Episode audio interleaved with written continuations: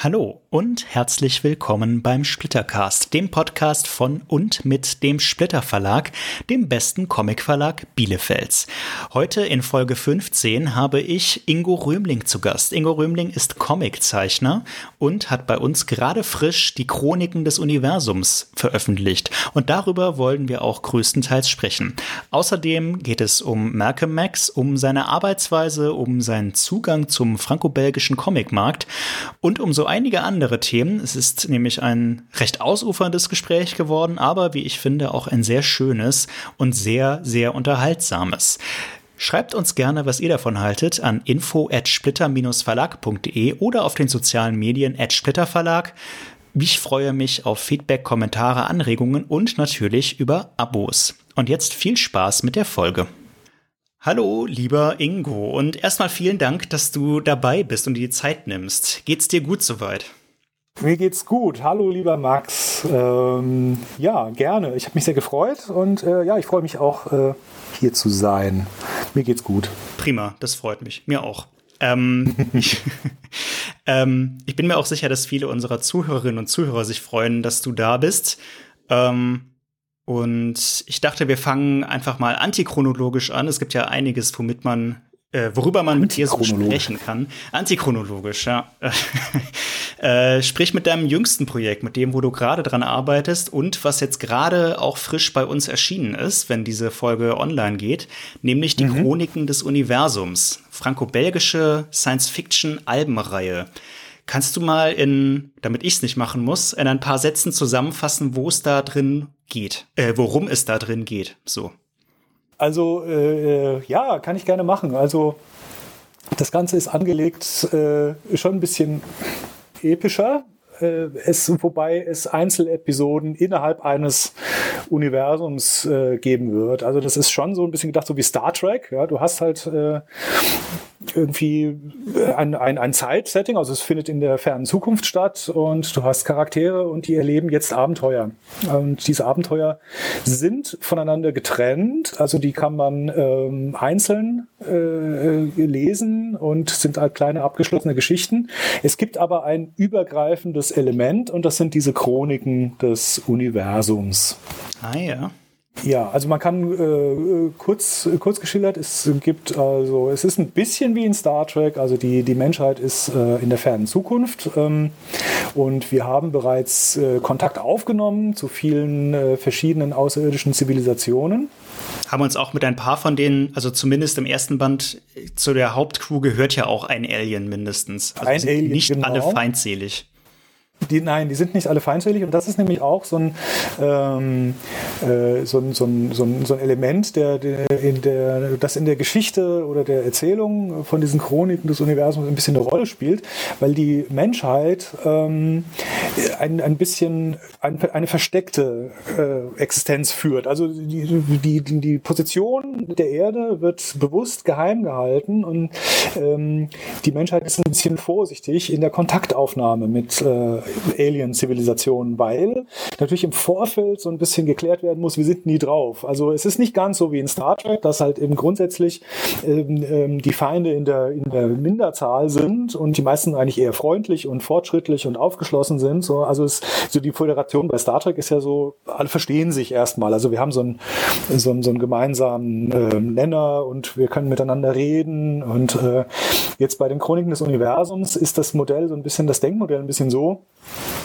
dass man es halt nicht weiß. Also ähm, kommt man überhaupt miteinander klar? Kann man miteinander überhaupt kommunizieren? Und wenn ja, wäre es denn gut? Ja, also es, äh, wenn wenn wenn jetzt der Kon die Kontaktaufnahme einfach so überhaupt stattfinden würde. Und insofern gibt es ähm, es gibt da die die Akademie der universellen Wissenschaften auf der Erde, die sich äh, genau diesem Thema halt verschrieben hat. Also einerseits der Geschichtsschreibung, also alles zu bewahren, das Wissen zu mehren, also der, der Menschheit irgendwie zu vergrößern und also auch mit Hilfe von außerirdischen Zivilisationen, aber halt auch extrem vorsichtig zu sein bei der Kontaktaufnahme ähm, und halt erstmal so abzuklopfen, wie sind denn äh, potenzielle andere Intelligenzen überhaupt erstmal so drauf? Und wie sind die uns gegenüber auch so? Weil von deren Seite ist es vielleicht genauso kompliziert, mit uns vielleicht zu reden. Ja, und insofern gibt es halt äh, von dieser, von diesen, von dieser Akademie der universellen Wissenschaften gibt es halt dann sozusagen Agenten, die sich halt möglichst unerkannt und vorsichtig durch das Universum bewegen, also durch die Galaxis und halt ganz erste so vorsichtige Kontakte halt knüpfen und äh, ähm, ja, das ist so das grobe Setting. Also ähm, so im Prinzip die Menschheit ähm, ist interstellar geworden und äh, hat Kontakte zu außerirdischen Zivilisationen und pflegt halt auch so einen Informationsaustausch. Aber der ist halt noch sehr mal, ja, er ist sehr reglementiert und, auch vorsichtig und von, von beiden Seiten. Also es ist nicht so ein ganz so buntes Treiben wie jetzt so in anderen Universen wie Star Wars oder Star Trek, äh, sondern es ist halt noch sehr ja, ähm, sehr ausgewählt. Also ja. ja. Hm? Wir kommen gleich noch mal ein bisschen mehr auf den auf ein paar inhaltliche Aspekte zurück. Ich würde noch mal einen kurzen Schritt zurückgehen, denn das ja. ist jetzt deine erste Reihe für den französischen Verlag Dago. Also auch wenn das bei uns jetzt gerade frisch erschienen ist, der erste Band. Äh, wir haben das tatsächlich ja als Lizenz von Dago aus Frankreich eingekauft und du arbeitest da zusammen mit dem doch recht wohlbekannten Szenaristen Richard Marazano. Ich hoffe, das spreche mhm. ich halbwegs richtig aus. Äh, ja, stimmt schon, denke ich. Halbwegs, ja. ne? Bei, von dem wir auch schon ein paar Sachen veröffentlicht haben, wie den Schimpansenkomplex zum Beispiel. Mhm. Ähm, auch eine Science-Fiction-Serie. Ähm, mal ganz plump gefragt, wie kam es dazu, dass du mit ihm zusammengekommen bist und wie seid ihr dann zu zweit oder zusammen an Dago geraten? Das lief genau, genauso plump lief es auch. lief ähnlich plump. Yes. yes. Ähm, ähm, äh, also ich war eingeladen in, ähm, in Polen auf eine Comic-Veranstaltung von Scream Comics. Mhm. Kennt ihr ja auch. Die in ähm, Polen Malcolm Max verlegen. Ne? Genau. Und ähm, da gab es zusammen mit dem, äh, so kann man die Randgeschichte ganz kurz äh, erzählt, äh, der Deutsche Comicverein ähm, hat äh, eine kleine Sause da sozusagen organisiert mit deutschen Kollegen, ähm, dass wir halt in, in Polen halt auch so ein bisschen erzählen, machen eine kleine Ausstellung, was, was geht, was, was, was passiert hierzulande so, was machen wir so für Comics, was macht ihr so für Comics, was gibt's in Polen, was gibt's in Deutschland. Und da war irgendwie der Marvil und die mhm. Burcu Türker und ich und, und eine Sascha Hommer war noch dabei, genau. So, und dann bin ich ein bisschen, äh, Caro und ich waren, wir waren zu zweit da, wir sind ein bisschen zu spät gekommen zum Abendessen. Also das erste große gemeinsame Abendessen. Ja.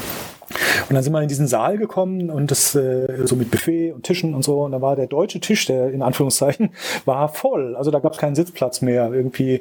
Und dann haben wir halt geguckt und da waren halt noch ein paar Sitzplätze frei. Wir haben die Ohren so gespitzt und da wurde Englisch gesprochen an diesem Tisch. Also es wehte so ein bisschen so rüber und dann dachten wir so, ah, cool. Also Polnisch besprechen wir beide nicht und Französisch schwierig und so. Aber da haben wir uns da hingesetzt. Und dann war so neben uns saß ein großer, schlachsiger, sehr, sehr lustiger Mann ähm, der dann irgendwann, also wir haben so ein bisschen uns nett unterhalten und ein bisschen rumgeblödelt und dann hat er uns äh, seine Visitenkarte rübergeschoben und dann war das Thomas Ragon von Dago vom Verlag, ja. der Redakteur ist und halt auch so ein bisschen, er sagt, er hatte sich so, hat sich vorgestellt, so, ja, ich gucke hier so ein bisschen, ein bisschen Talentsucher. Ach was. ja, und ähm, und dann, ja, dann dachte ich gleich so, ha, ist ja geil. äh, habe ich so ganz so ganz schüchtern da. Ich glaube, da war ich so mit Malcolm Max gerade zugange mit dem äh, vierten Band. Ja. Und der war, ich hatte auf meinem Telefon so einige ähm, naja, so die, die Inks halt, das war noch gar nicht koloriert und so und äh, war aber schon relativ weit fortgeschritten, weil ich die, die Farbe eigentlich so, so erst eigentlich so im zweiten Schritt mache. Also jedenfalls, ich habe ihm so ein paar Seiten gezeigt und dachte, er guckt dann jetzt ein bisschen und gibt mir das Telefon dann zurück, aber er hat sich das Telefon gleich so genommen und hat so, war schon so am Essen, ja, und hat beim neben dem Essen wirklich so das Telefon neben sich hingelegt und hab, ich habe gedacht, oh Gott, der guckt sich jetzt wirklich jede Seite an. Also er hat wirklich, er hat dann so, ähm, so die, jede Seite geöffnet und reingezoomt und dann rumgescrollt und dann so Panels groß gemacht und wieder klein gemacht und hat dann manchmal so zu mir rübergeguckt und so gegrinst und so, ja, ja, no, so weißt du, so genickt, so, ja. ja. Und dann hat er manchmal so Fragen gestellt, so, ja, so hat dieser Hund, äh, würdest du den, zeichnet man so einen Hund, würdest du den so zeichnen? Und ich so, naja, weißt du, so, ich so, ich war so echt so voll am Schwitzen. Das ist irgendwie so ein Typ, da sitzt ein Typ von Dago und guckt sich meinen Kram an Ja. und nimmt sich richtig Zeit. Und vor allem eigentlich war ja Abendessen angesagt. Also wir hatten alle schon so unsere Teller vor uns stehen und ja, äh, und hat dann aber noch nicht so richtig, äh, hat also jetzt, jetzt nicht irgendwie gesagt, so, ja, ist toll oder ist scheiße oder irgendwie, sondern es ist also jetzt noch keine, noch kein Urteil vom Stapel gelassen, ja. Ja. sondern wir haben einfach, das war so völlig, eine völlig, äh, ähm, von seiner Seite so völlig locker und unverkrampft, so ein lustiger Typ. Ähm, und dann setzte sich noch jemand dazu. Ähm, und das war Richard. Was? Äh, Und die beiden kannten sich anscheinend so total gut. Und, so, hey, ja, und, dann, ähm, und es war jetzt noch nicht so, so nach dem Motto, ich wusste nicht, ich wusste nicht, wer Richard ist, tatsächlich. Ähm, ich kannte den Namen Richard Marazano.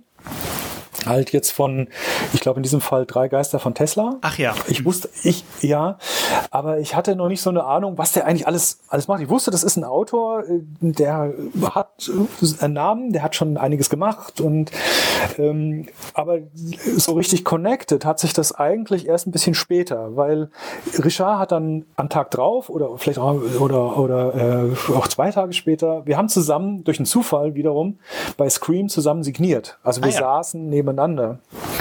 Und das war auch wieder, das war auch extrem lustig. Ähm, äh, also wir hatten irgendwie echt Spaß miteinander. Er ist ein lustiger Kerl, er spricht hervorragend Englisch, Thomas übrigens auch und insofern konnte man sich halt unterhalten und wir haben halt so rumgeblödelt, was man halt so macht irgendwie beim Signieren, ja, wenn man halt, äh, du bist halt am Zeichnen und dann sind nette Leute da und man macht halt Scherze und ähm, die, die, die, auch die, auch die Besucher am Stand waren irgendwie alles so total gut drauf. Es war eine irre Menge los, also es war total gut besucht. Ähm, und äh, irgendwie verbleibt man dann halt so, dass man sagt, ach komm, hier lass uns mal in Kontakt bleiben. Ja. Aber das ist alles noch, wie gesagt, zu dem Zeitpunkt noch alles so relativ unverbindlich gewesen. Dann gab es abends halt so die, die große Abend, äh, Schlussveranstaltung. Ähm, man steht mit ganz vielen Leuten zusammen. So, also man geht so auseinander und geht so davon aus, so gedanklich, war Mensch, war wieder mal super, klasse Leute kennengelernt, äh, jetzt geht man wieder seiner Wege. Weil meine Planung war eigentlich anders. Das war 2018. Ja, genau. Und genau, und meine Plan war eigentlich, ich war zu dem Zeitpunkt äh, heftig am Zeichnen äh, an- für Serien, also für Panini. Ich habe Star Wars gemacht und äh, Trolljäger und hatte eigentlich so das Jahr 2019 geplant, nur Serien zu machen. Also Ja. wirklich monatlich äh, rauszuhauen und ähm, damit halt äh, Geld zu verdienen. Und ich habe auch geguckt nach, nach Koloristen zum Beispiel, dass ich wollte das so richtig so aufziehen. Weißt du, so ich mache die Inks und äh, jemand äh, anders koloriert. Und, und das brach mir dann im, im Januar komplett zusammen, weil die, äh, die Serie ähm, Star Wars Resistance, ähm, äh, zu, an der ich zu dem Zeitpunkt gearbeitet habe, ähm, das, die fand hier in Deutschland kaum statt. Oh. Ne? Und Ja. ja. also auch das war irgendwie, das lief auf, auf Disney, auf Disney Plus. Nee, das hieß damals noch nicht Disney. Das Disney gab's noch gar nicht, XD. Disney Plus, das oder? gab's noch Ja, gar ja, nicht. Das kam erst später. kam erst Das war später. ja, das war gerade diese, diese komische Umbruchszeit, wo, glaube ich, Disney schon längst dabei war, im Hintergrund einen eigenen Channel hochzuziehen. Was aber irgendwie, also aus irgendeinem Grund ähm, ging das mit Star Wars Resistance und auch mit Rebels so ein bisschen. Die erlangten hierzulande einfach nicht so eine richtige Popularität. Ja. Also irgendwie hat es nie so richtig gezündet. Und äh, dann kam halt im Januar von Panini die Ansage, die Heftchen werden zurückgeschraubt. Also äh, ähm, 2018 erschienen die monatlich und 2019 wurde auf vierteljährlich umgestellt. und da gab es dann auch so, so ein bisschen so Merch. Also so äh, manche Hefte wurden zusammengeführt, ähm, was vorher so drei Einzelhefte waren, erschienen jetzt unter einem neuen Titel als eins. Und es gab ja, äh, ich war ja nicht der einzige Zeichner. Und kurz und gut, also für mich äh, war auf einmal, so wie es aussah, gar keine Arbeit mehr da. so fürs ganze Jahr. Also auf einmal so, hm, ja, irgendwie war das dann so, äh, das war eine sehr, sehr große Überraschung, sage ich mal. Das, also das war auch nicht, das, das, war halt, das kannst du eigentlich niemandem, das ist ja auch nicht, das, nicht die, die Schuld vom Verlag oder so, ja. Also ich habe mit Panini super zusammengearbeitet. Es war eine Riesenfreude ähm, mit dem Gunther Nickel, ein, ein total toller Redakteur. Also ähm, ich hätte das gerne so weitergemacht, ja. Aber es kam dann, kommt dann halt irgendwie, wenn du für so einen Riesenkonzern wie Disney, äh, wird halt irgendwo eine Entscheidung getroffen, ja, und ist halt dann so, ja. Äh, es kann auch irgendwie ganz schnell mal wieder vorbei sein. Und dann habe ich irgendwie mich erinnert, weißt du, so vor einem halben Jahr habe ich doch mit diesem Typen da aus Frankreich und Dago und zusammengesessen und wir hatten Spaß und dann habe ich einfach gedacht, so, naja, was, du kannst ja nichts verlieren. Was, was, ich schreibe ihm jetzt einfach mal. So, hallo, ich bin's. Kannst du dich noch erinnern? So. Ich dachte so, ey, man, da go. Nie im Leben. Mhm. Never ich wusste ja nicht mal so richtig, was, äh, was Thomas irgendwie von meinen Sachen hielt. Also er hat nicht so richtig ähm, sich in die Karten gucken Keine lassen. Ahnung. Es gab jetzt echt noch nicht so die an, das ist so, so weißt du, so ein Undock-Slot äh, ja. oder sowas, wo ich gedacht hätte, so todsicher, das, das, ich ziehe da jetzt eine Telefonnummer raus und dann habe ich einen Job oder so, sondern so, das war halt eher so, ich probiere es mal. Kann, kann, gibt ja nichts zu verlieren. Nee, das stimmt. Also, jo. E-Mail geschrieben und prompt kam die Antwort von Richard, hey, klar erinnere ich mich, äh, wie geht's dir und so. Und ähm, ja. ja. echt total. Also ähm, und ich hat dann, ich habe dann halt gesagt, äh, ich glaube, das lief über, über den über irgendeinen Messenger oder so. Also es war mehr so Gesprächscharakter. Ne? Mhm. Ich habe gesagt, du hast du Bock, wollen wir was zusammen machen? Ähm, so einfach so. Was soll ich jetzt groß um den heißen Brei rumreden? Ich habe Zeit. Ich hätte mir ist hier gerade ein bisschen was von der Planung weggebrochen. Ähm, ich habe auf einmal Zeit. Und dann kam irgendwie von ihm so, klar, lass uns was tun. Worauf hast du Lust? Und ich sagte so, ähm, also wenn du mich so fragst, ich habe Bock auf so eine klassische doofe, weißt du, so eine, so eine Science-Fiction-Saga. Ein Raumschiff, Leute steigen rein ja. und fliegen los. So, darauf ich Bock. Ja, okay. Weißt du, so einfach so ein, ähm, so dieses klassische, ja, wie, wie, wie nennt man es? Ich, nenne nenn das immer so Sense of Wonder Sci-Fi.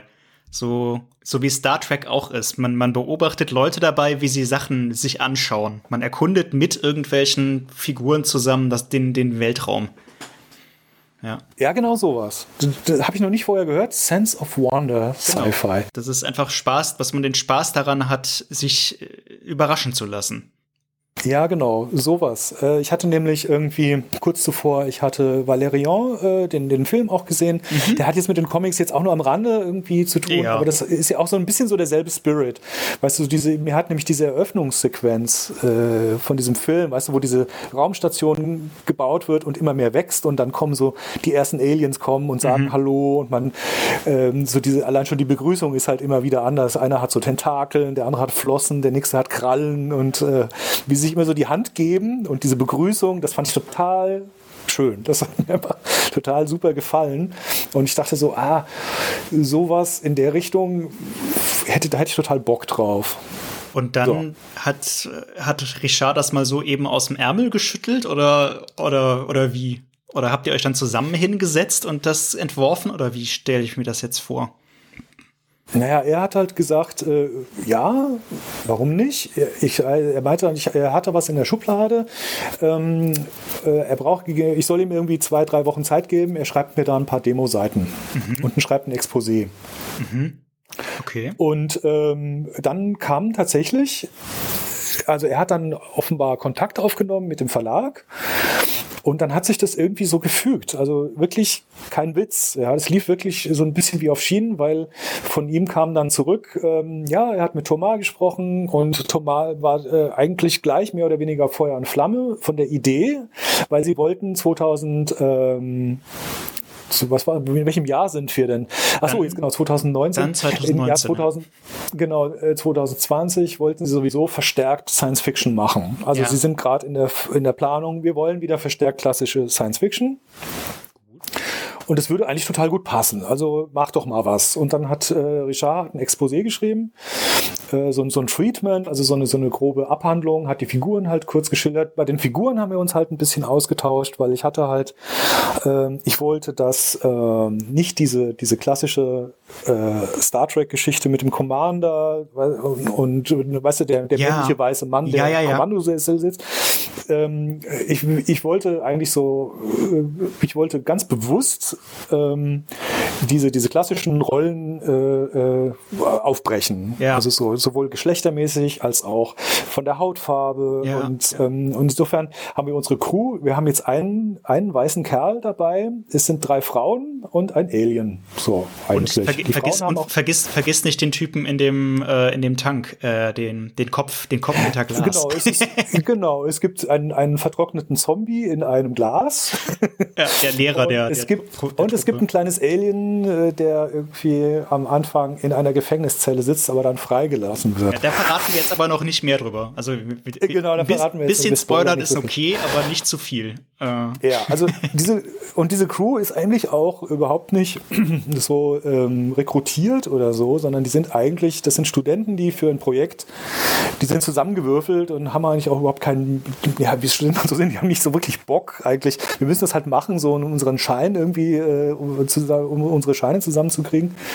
Wir sind jetzt auf diesem äh, nicht mehr besonders modernen Schiff äh, unterwegs und untersuchen halt irgendwie so einen äh, total langweiligen Stern machen das halt für unsere, ja, damit wir halt unseren Kurs halt irgendwie fertig ja. kriegen. So. Das, das fand, ich, fand ich beim Lesen einen total genialen Twist, der uns in der Redaktion auch erst irgendwie später aufgegangen ist. Am Anfang haben wir halt auch angefangen zu lesen, ach so, ja, hier so eine Crew auf dem Raumschiff, es wird wohl irgendwie so sein wie The Expanse. Aber in der Dynamik zwischen den Figuren, dadurch, dass die halt, wie du gesagt hast, alle nicht so richtig Lust darauf haben, oder einige zumindest mhm. nicht, und dann halt mhm. auch so mhm. teilweise diese, diese flapsige Schülermentalität haben und dann diesen, mhm. diesen Glaszombie irgendwie die ganze Zeit ja, versuchen genau. zu verarschen oder auch nicht. Äh, ja, das ist halt so der Prof, das, das ist so der. Ja, das ist der, der blöde, der blöde Alte, der aber nicht wissen darf, dass man ihn den Alten nennt und so weiter. Also das ist, das ist wirklich charmant und lustig einfach. Also das fand ich, find, fand ich eine super coole Idee, da ja. ähm, diese, diese Rollenklischees mal anders zu besetzen, ja. Genau, also das war so, ähm, da hatte ich halt einfach total Lust drauf. Äh, also wie gesagt, so dieses Klassische, einerseits das Klassische total zu bedienen, aber das halt auch total aufzubrechen. Also halt ähm, diese Klischees halt einfach äh, mal zu lassen, also ja. einfach äh, zu vermeiden auch. Und da bin ich äh, bei Richard, habe ich da eigentlich so ziemlich offene Türen eingerannt. Also er hat gesagt, also der, der war da auch total, ähm, ja, ja, genau, super Idee. Und äh, dann haben wir eigentlich die, die Charaktere mehr oder weniger, das war so ein, so ein First Take fast. Ähm, wir haben, also vom, von, der, von der Besetzung her war es mehr oder weniger ein First Take. Es gab äh, Adia war vorher die, so hatte, hatte so einen, ähm, einen Kommandantenstatus, den wir dann aber ein bisschen äh, bei, bei Xi eher, also Xi ist eine, eine asiatische äh, Studentin, ähm, sie ist eher so ein sehr kopfiger Typ, sehr, ja. sehr analytisch. Sie hat jetzt mehr oder weniger ungewollt oder, oder so auch mehr so zufällig so ein bisschen so den, den, den, ähm, naja, sie, sie, sie, sie, sie organisiert und regelt halt so ein bisschen mehr, sie denkt halt mehr nach und ähm, Adja ist eher so ein bisschen schüchterner und dann äh, gibt es halt äh, Mark zum Beispiel, der ist eher so ein bisschen strebsam, aber auch total unbeholfen und so weiter und so fort. Also so hat, das hat sich dann so ein bisschen so ergeben, dann sind so die Figuren so in ihre eigenen kleinen Slots so gekommen, mhm. ja jeder hat so, so ein bisschen so, wie sind denn die so drauf, so unterschiedlich und dass man die halt gut unterscheiden kann und jeder hat so seine, ja, seine, seine, seine Rolle halt bekommen innerhalb der Crew, seine Funktion, ja. Das funktioniert, finde ich, auch super gut. Also das könnt ihr natürlich beim Zuhören jetzt nicht sehen, aber die Charaktere sind auch visuell sehr unterschiedlich gestaltet und sagen auch durch ihr Design und durch äh, im Grunde alles, was, was, also mir, mir fiel's in dem Comic super leicht, sofort, obwohl man alle Charaktere quasi gleichzeitig kennenlernt, äh, kein Problem damit zu haben, denen äh, zu jedem irgendwie so eine, eine Bindung aufzubauen und zu verstehen, was sie wollen und wie äh, äh, zu erahnen, wie vielleicht die Dynamik sich so entwickelt. Teilweise wird das dann auch wieder unterlaufen, was ja gut ist, aber Ja, habt, hm. habt ihr am Design oder hast du am Design der Figuren viel gearbeitet oder war das auch so ein, nachdem ihr die groben Rollen festgelegt hattet und vielleicht die Namen äh, euch ausgedacht hattet, war das auch so ein, du hattest das Bild und dann war es im Grunde schon fertig? Also im Grunde, äh, also erstmal vielen Dank, das freut mich total, äh, weil das war auch genau das, äh, was ich halt wollte bei dem, ähm, äh, bei dem, bei dem Gestalten von, der, von den Figuren, dass man halt wirklich zu jedem äh, eine eigene Connection aufbauen kann und dass sie halt auch gut unterscheidbar sind. Doch. Also sowohl äußerlich als auch vom, vom, vom Charakter her. Ja, also es freut mich, das freut mich sehr. Dankeschön. ähm, weil, ja, nee, die Figuren sind tatsächlich, also von der, von der Erscheinung von mir, ähm, äh, so charakterlich und vom Namen her kamen sie von Richard. Also ich habe von äh, ich, die Namen und mit einer kurzen Beschreibung, ähm, das, äh, wobei es noch gar nicht so, glaube ich, so festgelegt war, ob das jetzt äh, vom Geschlecht her zum Beispiel, also es hätte männlich oder weiblich sein können. Ähm, das war eigentlich eher so ein Vorschlag. Also er hat gesagt, so Polly ist eine Mechanikerin und die hat, die ist äh, schnell auf 180 und mhm. hat immer flapsige Sprüche und so. Also die ist eher so ein bisschen so eine, so eine Klischee-Rolle, die man eigentlich klischeemäßig männlich besetzen würde. Ja, ähm, ist halt hier ein, äh, ein Mädel. Ja, äh, sie ist halt die, sie schraubt irgendwie am Schiff und äh, ist auch diejenige, die als erste zum Beispiel den Blaster zücken würde. Das, genau das wollte, genau das ja. wollte ich gerade sagen. Dass die, diese, diesen Typ, diesen Teil ihres Charakters kriegt man halt super schnell mit, weil die, weil sie relativ schnell dann irgendwie dabei ist, in so einer Action-Szene drin zu sein und so mhm. ultra dynamisch mit viel Funkenflug im Bild zu stehen, während Während zum Beispiel Adia, die man, fand ich, am Anfang gar nicht so viel von mitkriegt, dann relativ mhm halt genau, also diese, diese so eher reserviert ist und ein bisschen ruhiger, was sich darin widerspiegelt, dass sie halt meistens nichts tut am Anfang zumindest. Ja, sie ist so ein bisschen im Hintergrund. Das ja. ändert sich äh, im, im, Band 2, also wir sind ja jetzt schon am, am zweiten Band, das mhm. ändert sich da noch. Äh, ähm, kannst, man kann halt nicht äh, leider, denke ich mal, so in einem äh, Comicband so alle Charaktere gleich behandeln. Nicht so ganz, man musste schon so ein bisschen äh, Schwerpunkte setzen. Ja. Ähm, jetzt hatte ich dich aber unterbrochen. Genau, also das Design hast du dann im Grunde aufgrund von so den, Eck, den Charaktereckdaten von Richard erarbeitet. Hm, genau. Oh, ja, genau. Das, das war halt äh, so. Die, die sind eigentlich dann so vor meinen Augen so mehr oder weniger schon lebendig geworden. Ähm, das Einzige, was, wo, wo wir halt so ein paar ähm, äh, ja, so Designstufen hatten, waren halt die Klamotten mhm. äh, zum Beispiel, äh, das Raumschiff. Ähm, da hatte ich, äh, da bin ich am Anfang in eine, in eine andere Richtung gegangen, als Richard wollte. das war, ja, bei mir war es tatsächlich, ich bin, ich habe zu dem Zeitpunkt ja viel Star Wars gemacht. Ja und äh, habe das Raumschiff tatsächlich auch so ja so also das Design bei Star Wars zum Beispiel, das find, ich bin großer Fan davon, ähm, weil es sieht alles, das sieht alles so Open Bike mäßig aus. Also es ist wenig verschalt, weißt du? Also, ich du verstehe, hast halt was du wenig meinst, ja. ja, genau. Du siehst sehr viel äh, der, der, der Millennium Falke. Ja, du hast ja. halt irgendwie, du siehst diese ganzen Leitungen, du hast ja, diese ganze Technik liegt so, du hast so Schräubchen und und Abdeckplatten und Lüftungsschlitze und und Ventile und äh, wohingegen du, wenn du jetzt zum Beispiel ein Auto nimmst, also was wirklich Industriedesign ist ist ja alles sehr geschlossen und sehr verschalt. Also du konfrontierst den Leuten, die Leuten ja nicht mit dem Innenleben. Ja, Deswegen habe ich so gedacht, das sieht aus wie so ein Open, so ein Naked Bike, weißt du, wo du ja. so ein Motorrad, wo der Motor vor dir liegt, so ungefähr. Und so ähnlich hatte ich mir dieses Raumschiff auch vorgestellt. Ja, das du sagst, du hast so ein fliegendes Ding, was so aus Tanks und Kabinen und Schläuchen und, und, und Korridoren und Aha. Haltestreben und Sensoren und Antennen besteht. Ja. Und ich, ich habe total viel Arbeit da reingesteckt und total, äh, das sah so völlig so, so primelig, so fast so insektenartig aus und, und äh, lauter, lauter so, so, so, so feine, ähm, spinnenartige Sensoren und Antennen in alle Richtungen und so. Und äh, Richard meinte so, nee, das sieht mir jetzt so 80er-mäßig aus. das ist aber so, so abgebügelt, so, na, kannst du das so ein bisschen weniger, so 80er-mäßig machen, so. Und er bezog sich, er wusste genau, er bezog sich halt auf diese Science-Fiction, was Star Wars ist ja aus den 70ern. Ja. Das ist ja so äh, da entstanden, so in dieser Ecke, wo alles so, und das, das da war ich erst so ganz so geknickt, so echt, so gar nicht, so, ach. Ja, und da haben wir uns dann so langsam angenähert. Er hat mir dann so äh, Designbeispiele geschickt, was so ultramodern war, so aus, aus Japan oder okay. äh, es gibt auch so einen russischen äh, Designer, den würdest du äh, irres Zeug, der macht ganz viel 3D auch. Ich weiß den Namen jetzt gerade nicht mehr. Der hat auch für Filme schon ganz viel gemacht. Also der macht sehr viel so Maschinendesign, mhm.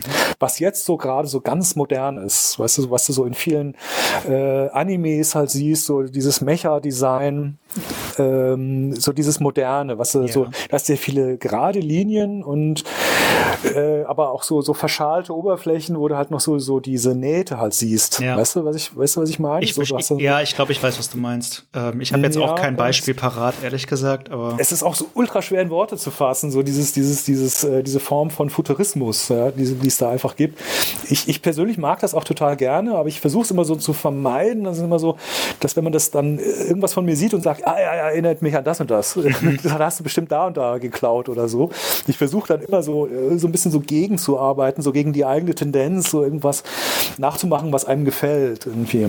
Ja, kann ich verstehen. Ja, und genau, da haben wir halt also bei der bei der Thukydides heißt die im in Deutsch heißt, äh, ist halt dieser Philosoph, das ist der Name des Raumschiffs. Ja. Und in, Frank in, in Französisch war halt Thucydide oder so. Bisschen eleganter, ja. Ja, ja. Aber Thucydides äh, ist so dieser, ist so ein Historiker, so ein Krieger. Ja. ja. so heißt die halt, so heißt das Schiff. Ja.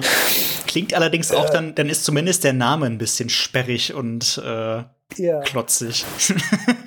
Ja, genau. Also wenn ähm, äh, hier zu Hause, Caro und ich, wenn wir so drüber sprechen, was wir so arbeiten gerade so.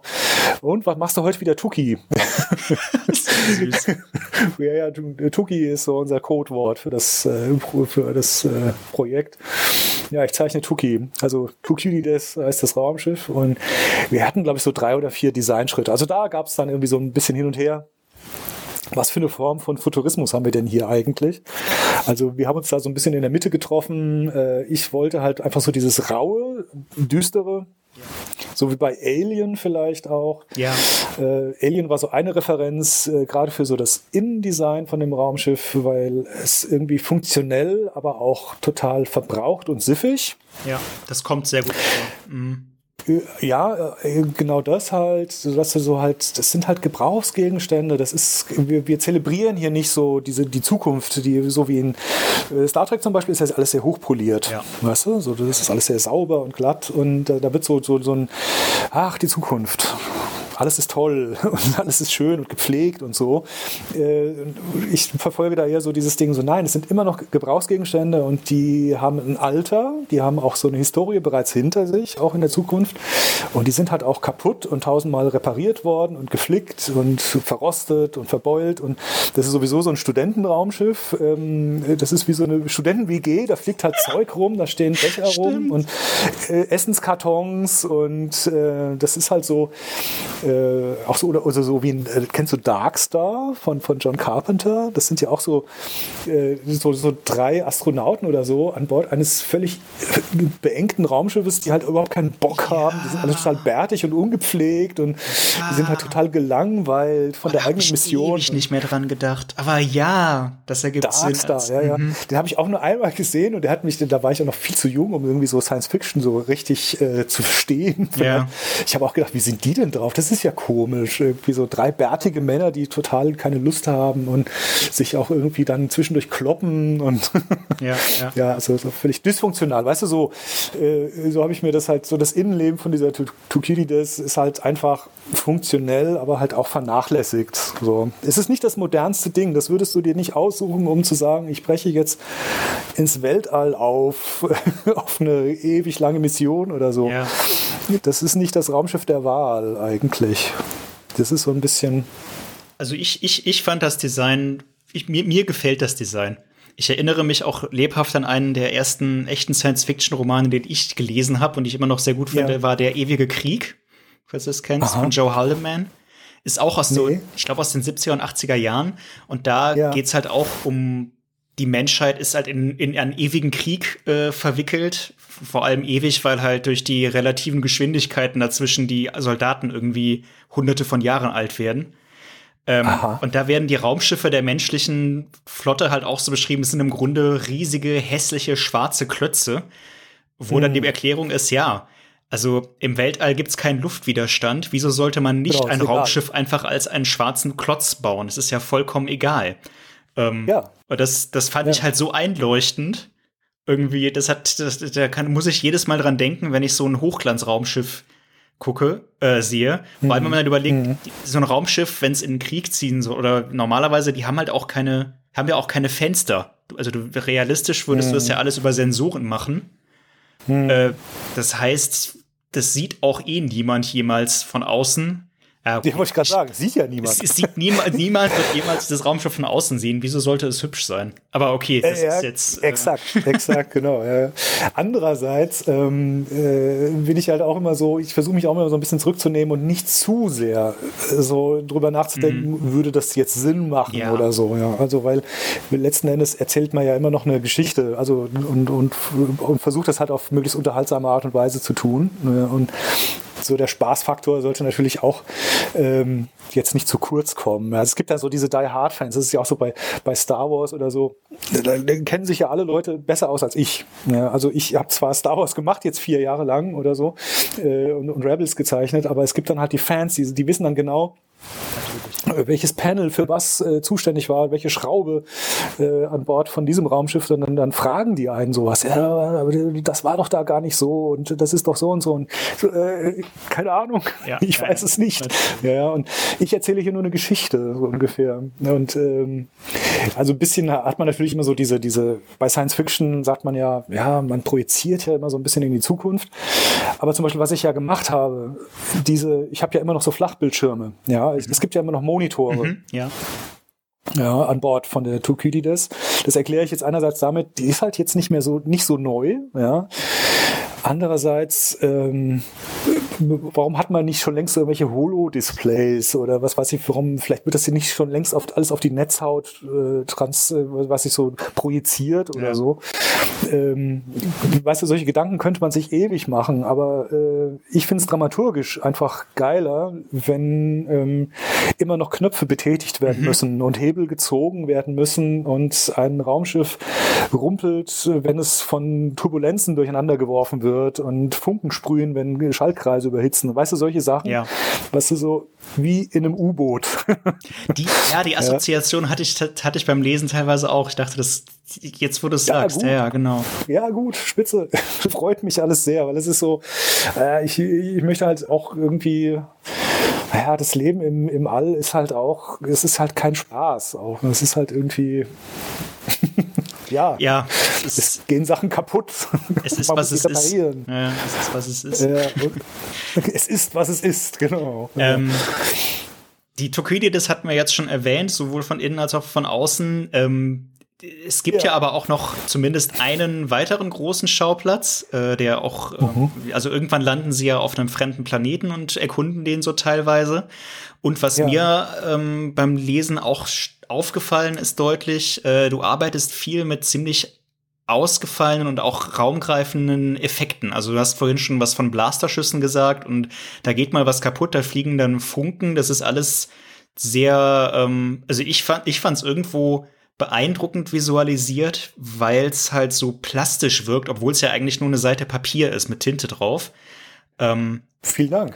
Ja, nee, gerne, nicht dafür. Aber was mich jetzt interessiert hat, ähm, hast du da ähm, ein bisschen was Neues auch mal ausprobiert und vielleicht irgendwie, ich hatte ja in einem früheren Podcast mal mit Katrin Gahl gesprochen darüber, wie sie mhm. ihre Innenräume halt äh, 3D rendert, bevor sie dann quasi zweidimensional drüber zeichnet und so. Ja. Ähm, Hast, hast du da auch solche Digitechniken verstärkt eingesetzt? Also ich gehe mal davon, na gut, klar, du hast digitale Techniken eingesetzt, das ist jetzt nicht die Frage, aber äh, hast du da viel rumexperimentiert oder war das alles schon so bekannt und du hast es jetzt nur mal quasi auf 120 gedreht äh, für die Chroniken oder wie, wie war das so? Ja, ich bin da immer noch äh, total äh, mittendrin tatsächlich. Also stimmt, mhm. ähm, ich mache ganz viel mit 3D. Das habe ich damals angefangen, äh, als ich äh, für Star Wars, äh, für Star Wars Rebels ähm, äh, angeheuert wurde. Weil da müssen die Raumschiffdesigns ja hinhauen und, ähm, und die müssen sich auch immer möglichst ähneln. Also wenn du so einen TIE Fighter zeichnest, dann muss der stimmen und das ist etwas, wo halt auch Lucasfilm total drauf achtet. Also wenn du Korrekturen bekommst, dann ist es, macht die Flügel von dem TIE Fighter kleiner, die sind in Wirklichkeit kleiner. Oder dieser Roboter hat nicht, hat keine gerippten Schläuche. Das muss ein glatter Schlauch sein oder so. Da gab es manchmal echt Diskussionen. Ähm, Krass, weil ja. alles, was so diese Design-Datenbanken, ja, ich hatte tatsächlich dann auch mal ähm, so einen Zugang. Ähm, Lucasfilm hat so eine Design-Datenbank, äh, wo man dann den ähm, na, den Artists halt so einen Zugang gewährt, dass sie halt äh, Referenzen sich holen können. Mhm. Und das war total faszinierend. Und da, das ist halt, da achten die wirklich sehr drauf. Also so bei den, beim Ausdruck oder wie du das in Szene setzt, das ist, da bist du sehr frei, aber die, die Figuren müssen stimmen. So. Wie bin ich da jetzt drauf gekommen? Ach genau, 3D. Und deswegen ja. kam ich, äh, deswegen fing ich an, so verdammt. Äh, Star Wars ist ja so detailreich. Ja. ja wenn ich jetzt so einen, TIE, so einen TIE Fighter habe oder dieses Raumschiff da, diese Ghost oder so und die jedes Mal wieder per Hand neu zeichnen muss, das kostet irre viel Zeit. Mhm. Und ich habe ja einen, und diese Heftchen, ich habe teilweise monatlich äh, zwölf Seiten gemacht.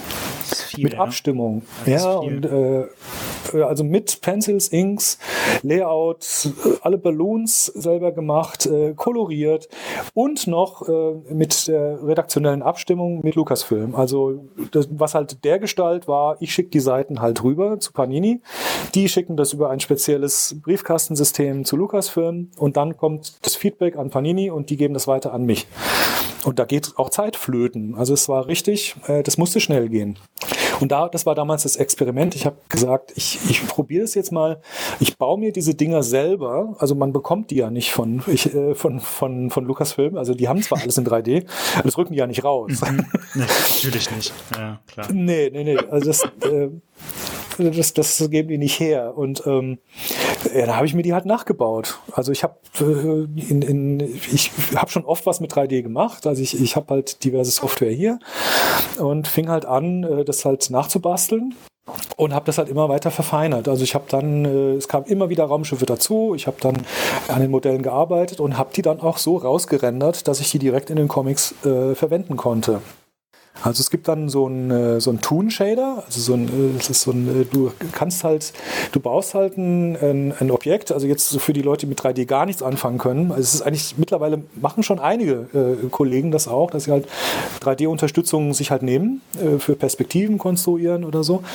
Du baust ja in 3D, das ist ja kein physikalisches Objekt. Du hast halt irgendwie so, du baust es aus Flächen und Punkten. Ja, das ist so ein rein so ein Vektorending. Und dann kannst du sagen, so das Ding ist jetzt aus Glas oder das ist jetzt aus Holz mhm. oder aus Metall Metall und kannst dann einstellen, alles mögliche, wie stark reflektiert oder welche Farbe hat.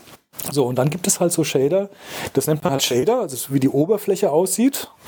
Und dann kannst du sagen, so, jetzt verlassen wir diesen, diesen natürlichen Raum und sagen, ich möchte, dass es jetzt aussieht, als wäre es gezeichnet. So, und dann fängst dann fragt er dich, welche Linien möchtest du denn haben? Möchtest du die Kanten haben? Und dann kannst du dir so einen Shader so programmieren, wenn du es weißt, wie es geht. Und ich musste mir das halt irgendwie selber auch ein bisschen so drauf schaffen, dass es halbwegs handgezeichnet aussieht. Ah ja. Okay. So, und dann, ja, und dann hast du so eine, so eine Grund, äh, ich glaube, ich habe das mal irgendwie auf Facebook oder so auch mal dargestellt. Da hast du so eine Grundzeichnung, du musst aber immer noch hinterher arbeiten, weil der mhm. Rechner versteht halt auch viele Sachen nicht, wie du sie haben willst. Es geht halt nicht immer. Und Katrin macht es wahrscheinlich eh nicht, schätze ich. Ähm, ja, ja. Christine Wendt, glaube ich, auch beim Message, ähm, hat auch ganz viel 3D-Sachen äh, verwendet. Äh, und man muss immer mit der Hand nacharbeiten. Äh, aber, man, aber ich habe dann zum Beispiel, da habe ich gesehen, cool, ich kann jetzt diese Raumschiffe darstellen. Die, die, sehen jetzt so aus, wie ich sie haben will in Star Wars. Und äh, kann die in meinen Comics verwenden. Und das habe ich halt weiter verfeinert, halt für die, für, äh, für die Chroniken des Universums. Ja, schick. Äh, und, und du wirst nicht glauben, also ich habe diese, dieses Raumschiff mittlerweile fast komplett gebaut. Von innen auch?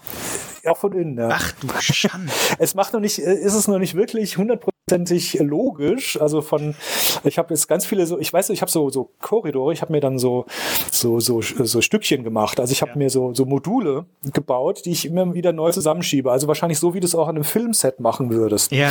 Ja, wenn du halt sagst, ich brauche ich brauche jetzt nur eine Ecke. Ja, also äh, wir drehen jetzt eine Szene, wo der Charakter um die Ecke rennen muss und diese Tür muss ich öffnen und der rennt dann rein die Tür geht wieder zu. Ja.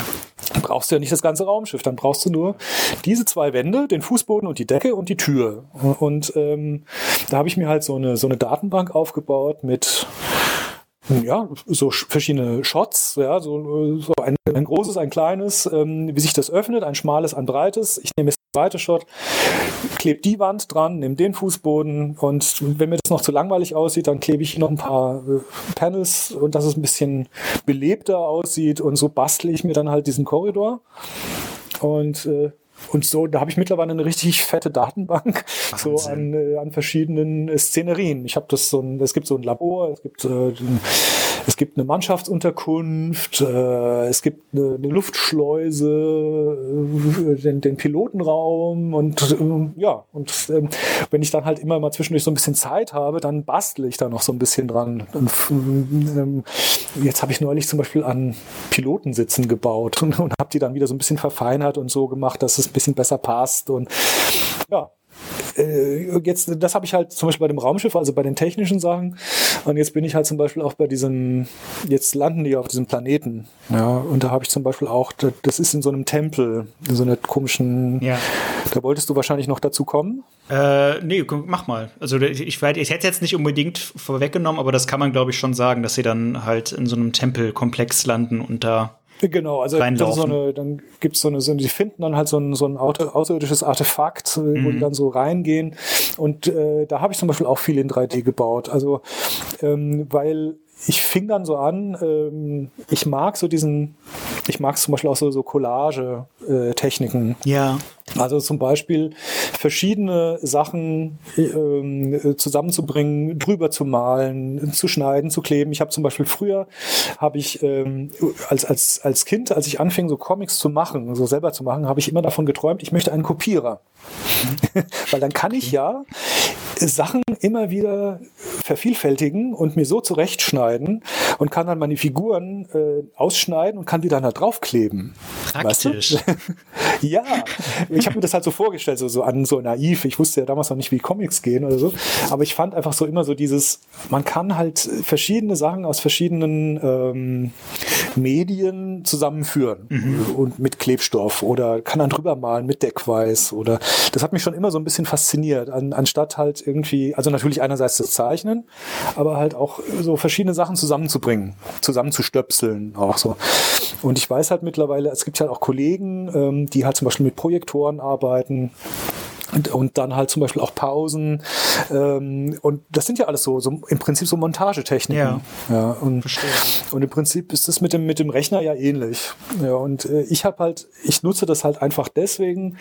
Äh, einerseits, es spart halt sehr viel Zeit und äh, du kannst halt auch äh, naja, der Zeitfaktor ist eigentlich schon ein bisschen das Wichtigste, muss man fast sagen. ja, ähm, das ist, also ich kann das gut nachvollziehen. Guckt euch mal, wir, wir haben ja genug Material von dir äh, auf unserer Website, sowohl von, von den Chroniken des Universums von Malcolm Max. Du hast ja nun einen sehr detaillierten und aus, ausgefeilten Stil. Es ist jetzt ja nicht so, dass du das dann irgendwie ja. diese Verkürzung nehmen würdest, um dann noch irgend so was dahingeschmiertes oder äh, halbfertiges abzuliefern. Das ist ja schon sehr, sehr raffiniert. Also ich glaube, da kann man schon, kann man schon nachvollziehen, dass du da versuchst, ein bisschen zeiteffizient zu arbeiten. Ja, es ist, es ist auch echt eine Notwendigkeit, mhm. weil, also gerade bei den, bei den Star Wars-Geschichten war es sowieso eine Notwendigkeit, weil du bist gebunden äh, an Deadlines. Also das ist halt so für die amerikanische Industrie, da habe ich so gemerkt, das ist auch echt einer der maßgeblichen Unterschiede. Die äh, in den USA wird sehr, sehr industriell, sage ich mal, gearbeitet. Da ja. gibt es strikte Terminvorgaben, ähm, strikte Honorarvorgaben. Es gibt einfach diese, diese, diese Rahmen, wo sich jeder halt drin bewegt. Und das muss halt auch erfüllt werden.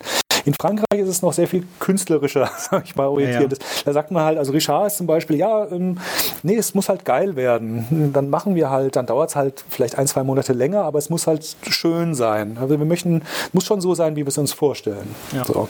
Eigentlich sehr positiv zu, zu betrachten, diese Herangehensweise. Ja, total. Aber trotzdem, ähm, ich werde ja, äh, das kann ich ja sagen, also von, von Dago zum Beispiel auch, äh, auch pro Seite bezahlt. Mhm. Also den, der Verlag, ich liefere Seiten und kriege dafür ähm, mein Geld sozusagen. Und da bin ich ja, um dann halt ein, äh, um halt so ein Gehalt in Anführungszeichen zu generieren, muss ich ja so, ein, so einen Turnus haben, so eine gewisse, ja, ich muss halt pro Monat so und so viele Seiten produzieren, damit mhm. ich äh, meine Miete bezahlen kann. Ja, ja, ganz simpel. Ja, mhm. Ganz simpel, ganz profan und erschreckend, äh, so ist es. Und, ja, äh, ist ja, das ist ja so ein Thema auch immer so. Ja, das so, ja, der Künstler lebt von irgendwie so in der Wahrnehmung ist es ja immer noch so. Ja, das stimmt. Von Luft und Liebe, oder? Also es ist, ja, ja, äh, doch, doch. Beziehungsweise die, die Leute machen sich, machen sich etwas häufig etwas verschobene Vorstellungen, wie viel Geld man damit eigentlich verdient. Aber das ja, gilt, ja. gilt ehrlich, ehrlich, gesagt für jeden Beteiligten an dieser äh, wir hatten wir es in dem letzten Podcast äh, hat, hatten wir es so in der Wertschöpfungskette Comic. Also jeder, jeder Leserin, jeder Leser würde nicht, also geht meistens davon aus, dass alle Beteiligten viel, viel mehr Geld an jedem dieser Bücher verdienen, als tatsächlich der Fall wäre. Ähm, hm, hm. Ja gut. Ja, ja, das ist, ist tatsächlich so. Also, ähm, da, ach, da könnte man jetzt irgendwie stundenlang da man lange drüber sprechen. Ja. Kannst einen eigenen Podcast drüber machen, ähm, über die verschiedenen Art und Weisen, auch so das Selbstverständnis von den ähm, verschiedenen, von, von Künstlern, mhm. aber auch von Verlagen und auch so von, von so Publishing-Prozessen oder auch wie äh, Rechte gehandhabt oder vergütet werden oder Lizenzen und so. Das ist schon echt unglaublich komplex und unglaublich heterogen auch. Sehr sehr heterogen. Ja, ja, total.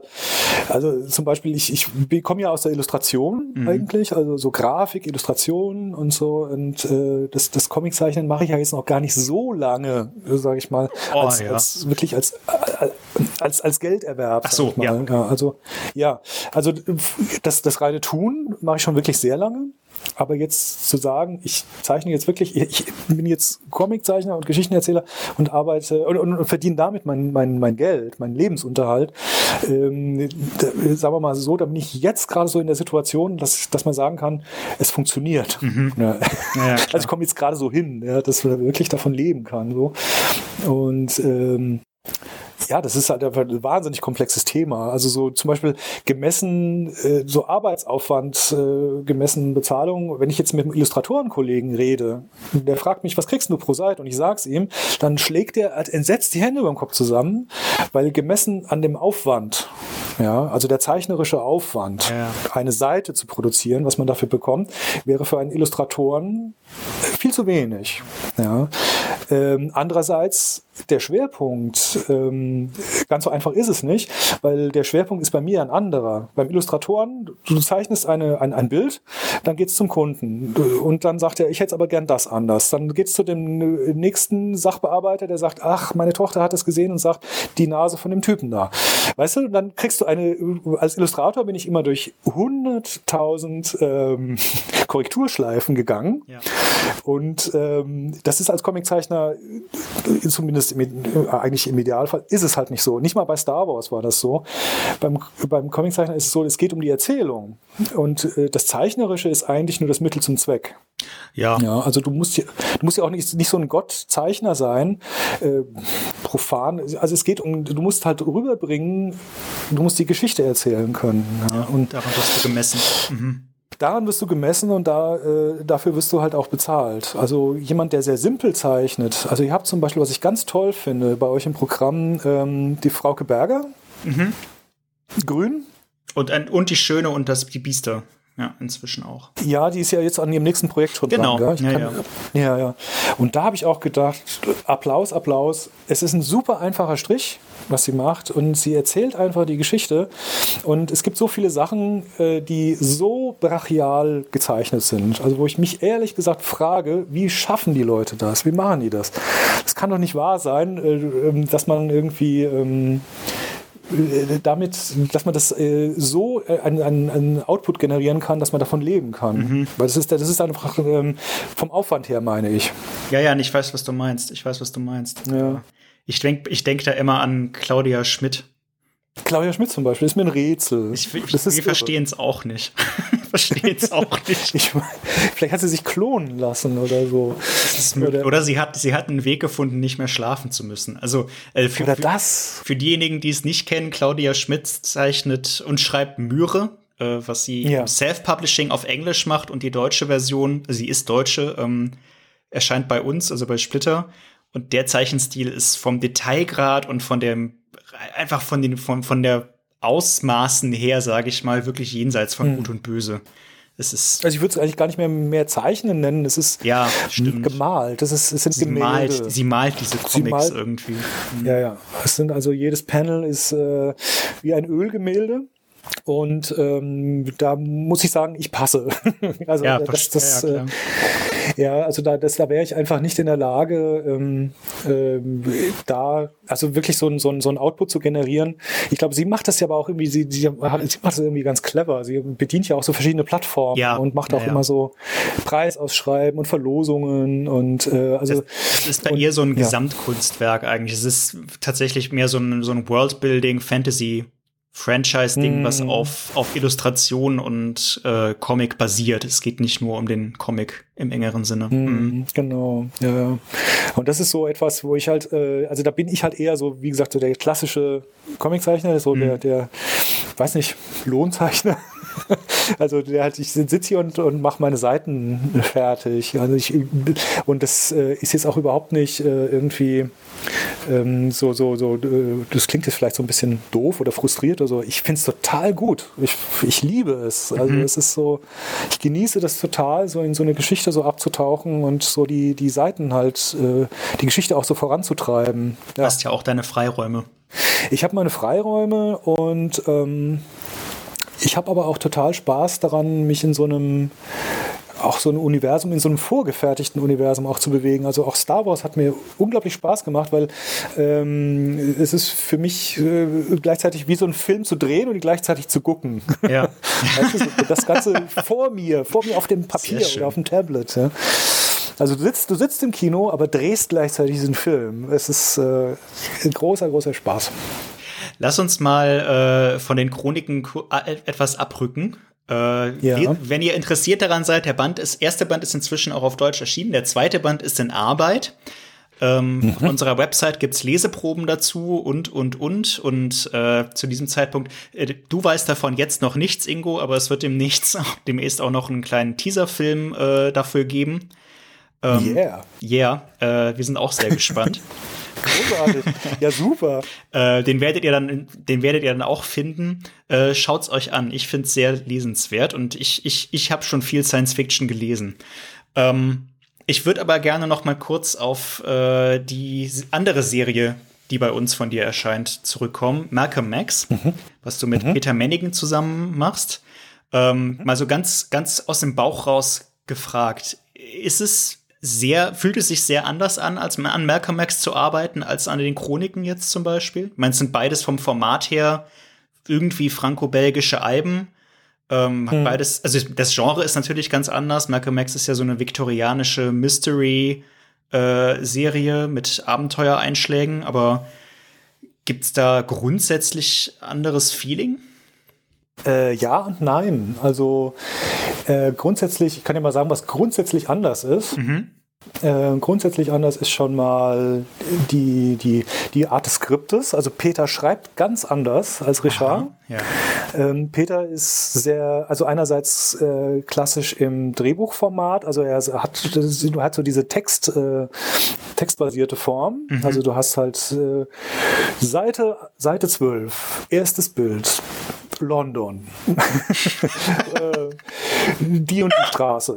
Äh, ja. Straßenbeschreibung. Ähm, Lichtbeschreibung. Personen. Okay, krass, ja. Also er, Peter beschreibt sehr, sehr ausführlich die Szenerie. Äh, was ich ganz toll finde. Also man merkt so richtig, Peter ist so richtig in dieser Welt drin. Ja, also so, ähm, er hat auch ein unglaubliches Auge aufs Detail. Also in der Ecke steht ein Tisch. Äh, hier ist ein Regal mit Büchern, wobei er immer betont, er sagt, es ist immer ein Vorschlag. Also er sagt, ist ja so ganz bescheiden. Er sagt immer, ja, ja, ja, wenn du möchtest, aber ich stelle mir das so und so vor. Und dann hat er auch meist, manchmal auch noch im Skript äh, ich habe da immer so eine Word-Datei, die so 300 Seiten hat oder so. Für ein 48 Seiten ganz, Album. Ja.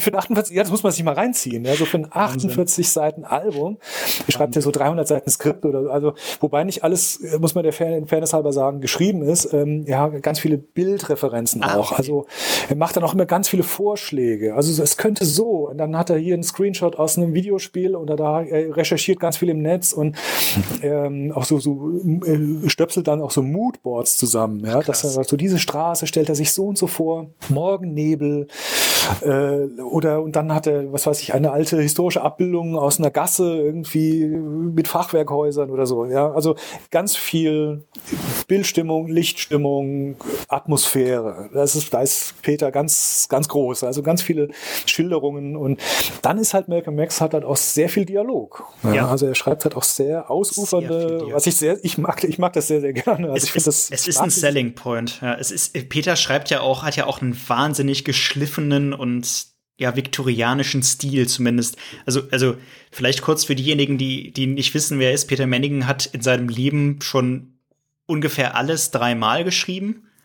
Ja. Äh, also was, was, was Peter äh, für Bastei, also Gespenstergeschichten und super, Superhelden-Stories ja. und für Bastei und für oh, unfassbarer Output. Äh, ja, irre. Also nicht nur im Comic-Bereich. Nee, nee, nee, nee, Er hat Drehbücher geschrieben, er hat äh, TV-Shows konzipiert. Er hat, er hatte mir mal erzählt, er hat für die Bee Gees die Website mal gehostet, also bestückt mit Inhalten. Das ist kein, kein Witz. Er haut ja auf Facebook manchmal so Anekdoten raus. Ja, mit so Fotoserien, wo er irgendwie unterwegs war bei der und der Tour mit Costa Cordalis. Weißt du, oder so. Mit, mit so Schlager und Schauspielern und so. Also er hat irgendwie ein, er hat ein, Unf er blickt auf so ein unglaublich ähm, bewegtes Leben wohl zurück, ja. wo er wirklich überall schon die, die Pfoten mal drin hatte hatte, hier was schreiben, da was schreiben, hier eine Idee, da eine Idee. Also total irre. Der Typ ist der Wahnsinn. Ja. Und Richard ja. Marazano hat einen reduzierteren Ansatz, oder? Ja, total. Ähm, bei ihm ist es tatsächlich so, äh, er schreibt die Skripts, bei ihm hat das so eine Tabellenform. Das ist total lustig. Mhm. das ist wirklich lustig. Also kriegst du eine Tabelle, äh, wo halt ähm, äh, die Zeilen sind die, die Panels, also so 1, 2, 3, 4, 5, 6, 7 oder so, ja, mhm. durch, äh, und die Spalten sind ähm, Szenenschilderung, Dialog und Dialog nochmal, aber auf Französisch. Ich wollte gerade sagen, ihr macht, ihr, ihr kommuniziert wahrscheinlich auf Englisch, aber das, das Album ist ja ursprünglich jetzt auf Französisch erschienen, ne? Also. Ja, ja, also ich, ich spreche so gut wie gar kein Französisch. Also das kannst du wirklich knicken. Ich war sehr, sehr schlecht. Ich war total schlecht in Französisch, auch in der Schule schon. Und ich, ähm, das ist so, äh, weiß nicht warum, frag mich nicht warum, aber die Sprache hat bei mir nie so richtig äh, gefruchtet. Ähm, was ich mittlerweile stark bereue, wirklich. Also, aber es ist halt so, dass Richard sehr gut Englisch spricht mhm. ähm, und äh, wir verständigen uns halt äh, auf Englisch allen und das ist äh, ein großer Segen. Ja. Und er schreibt mir die Dialoge halt doppelt, weil er sagt, für den Verlag ist es äh, besser für, zum Layouten, wenn alles fertig ist. Mhm. Also in den Sprechblasen das steht, was nachher auch reinkommt. Und äh, insofern, ich setze alle Dialoge auf Französisch, lese sie aber auf Englisch. Also ich weiß, worum es geht. Ich, äh, und ähm, im Zweifelsfall jag ich das nochmal durch einen Translator oder so. Äh, so, ein, so eine kleine Software-Schnuddel hier, der hier ein bisschen übersetzen kann. und äh, da damit auch wirklich keine Missverständnisse aufkommen oder so. Ja, also wenn ich etwas unsicher bin. Ja, so wie kamen wir drauf? Genau, die Unterschiedlichkeit. Genau, die Unterschiedlichkeit. Das heißt, du hast dann da ein viel stärkeres äh, Gerüst, an dem du dich orientierst, oder? Ja, ja. Wobei äh, Peter äh, sagt, es ist halt keine strikte Vorgabe. Er sagt, es sind alles Vorschläge und so. Und ähm, macht sich halt, Peter macht sich unglaublich viel Gedanken. Also er ist wahnsinnig sorgfältig. Richard auch auf, auf seine Art, aber das Skript ist sehr, sehr knapp mhm. bei Richard. Also er sagt halt, äh, also er überlässt das mir. Ähm, äh, beim, beim ersten Band war es zum Beispiel auch so, dass Richard zusätzlich zum Skript noch ein Storyboard gezeichnet hat, weil er zeichnet ah, ja. selber auch sehr, sehr, sehr gut. Also er ist auch ein sehr, sehr aktiver Zeichner und Maler und macht Aquarell und Öl und ganz viele Sachen auch. Und er kann auch zeichnen, aber er hat halt sehr, sehr grob gezeichnete Storyboards mir gemacht für jede Seite, wie er sich das vorstellt. Jetzt beim zweiten Band hat er gesagt, ach nee, ach, mach du das. Oh, ist doch nett. Also er hat, er lässt, ja, ja, er lässt mir jetzt die Leine ein bisschen lockerer. Und äh, genau, also die Skripte sind wirklich sehr, das ist wirklich sehr knapp. Es ist wirklich nur eine ganz knappe äh, Beschreibung von dem, was er halt für wichtig hält. Also wenn ein bestimmter Gesichtsausdruck zum Beispiel sein muss, also Adia guckt erstaunt oder entsetzt oder so. Und dann kommt schon der Dialog. Also die Szenerie ist eigentlich ähm, nur einmal vorgegeben, also nur beim Szenenwechsel, dass man sagt, wir befinden uns hier, wir befinden uns in einer Höhle oder wir befinden uns an Bord des Raumschiffs oder so. Und der Rest, das muss ich halt irgendwie, äh, das, das mache ich halt. Also ich, wenn er sagt, hier Schnitt, äh, Pilotenraum, an Bord des Raumschiffs. Dann obliegt es mir zu sagen, ah, wo sind wir denn? An welchem Platz äh, sitzt äh, Ucha zum Beispiel, ja, der, der, Außerirdische, das, der sitzt an seinem Platz. Jeder hat seinen Platz äh, auf der Kommandobrücke, also so ähnlich wie bei Star Trek. Also da habe ich auch so die, die Sitznummern so durchnummeriert. also wenn Ucha an seinem Platz sitzt, dann weiß ich, wo er sitzt. so an Bord. Ja, und dann, dann, dann das Szenenbild baue ich dann auf, sozusagen. Ja. Cool. Das ist das eine. Das andere ist auch, wie gesagt, also Dialoge zum Beispiel. Äh, Peter schreibt sehr ausführliche Dialoge. Das war am Anfang ein großer Kritikpunkt bei Malcolm Max. Also ich habe viele Kritik bekommen, muss ich sagen. Ja, gut. Und mittlerweile, glaube ich, haben es die Leute gefressen. So. Also die, die jetzt, jetzt haben sie es verstanden. So. Jetzt, jetzt akzeptieren sie es, glaube ich. Jetzt kommt nicht mehr so. Aber am Anfang habe ich oft, war das bei euch nicht so? Das hieß so, also ich, viel zu viel Text, viel zu viel. Der erste Band ist erschienen, bevor ich im Verlag gearbeitet habe. Darum habe ich das nicht so mitbekommen. Ja. Aber ähm, Malcolm Max gibt es ja inzwischen jetzt auch in Frankreich, allerdings bei Delcourt, nicht bei Dergo, was, ja. was ja auch ein großer Verlag ist. Äh, Delcourt ja. Soleil. Ähm, hast du da, finden die Franzosen das auch zu viel Text? Nee, also da, habe ich überhaupt keinen. Also die, die Kritiken sind sehr, sehr wohlwollend bisher. Und ich habe, soweit ich mich erinnern kann, überhaupt nichts äh, gehört über die Textmenge.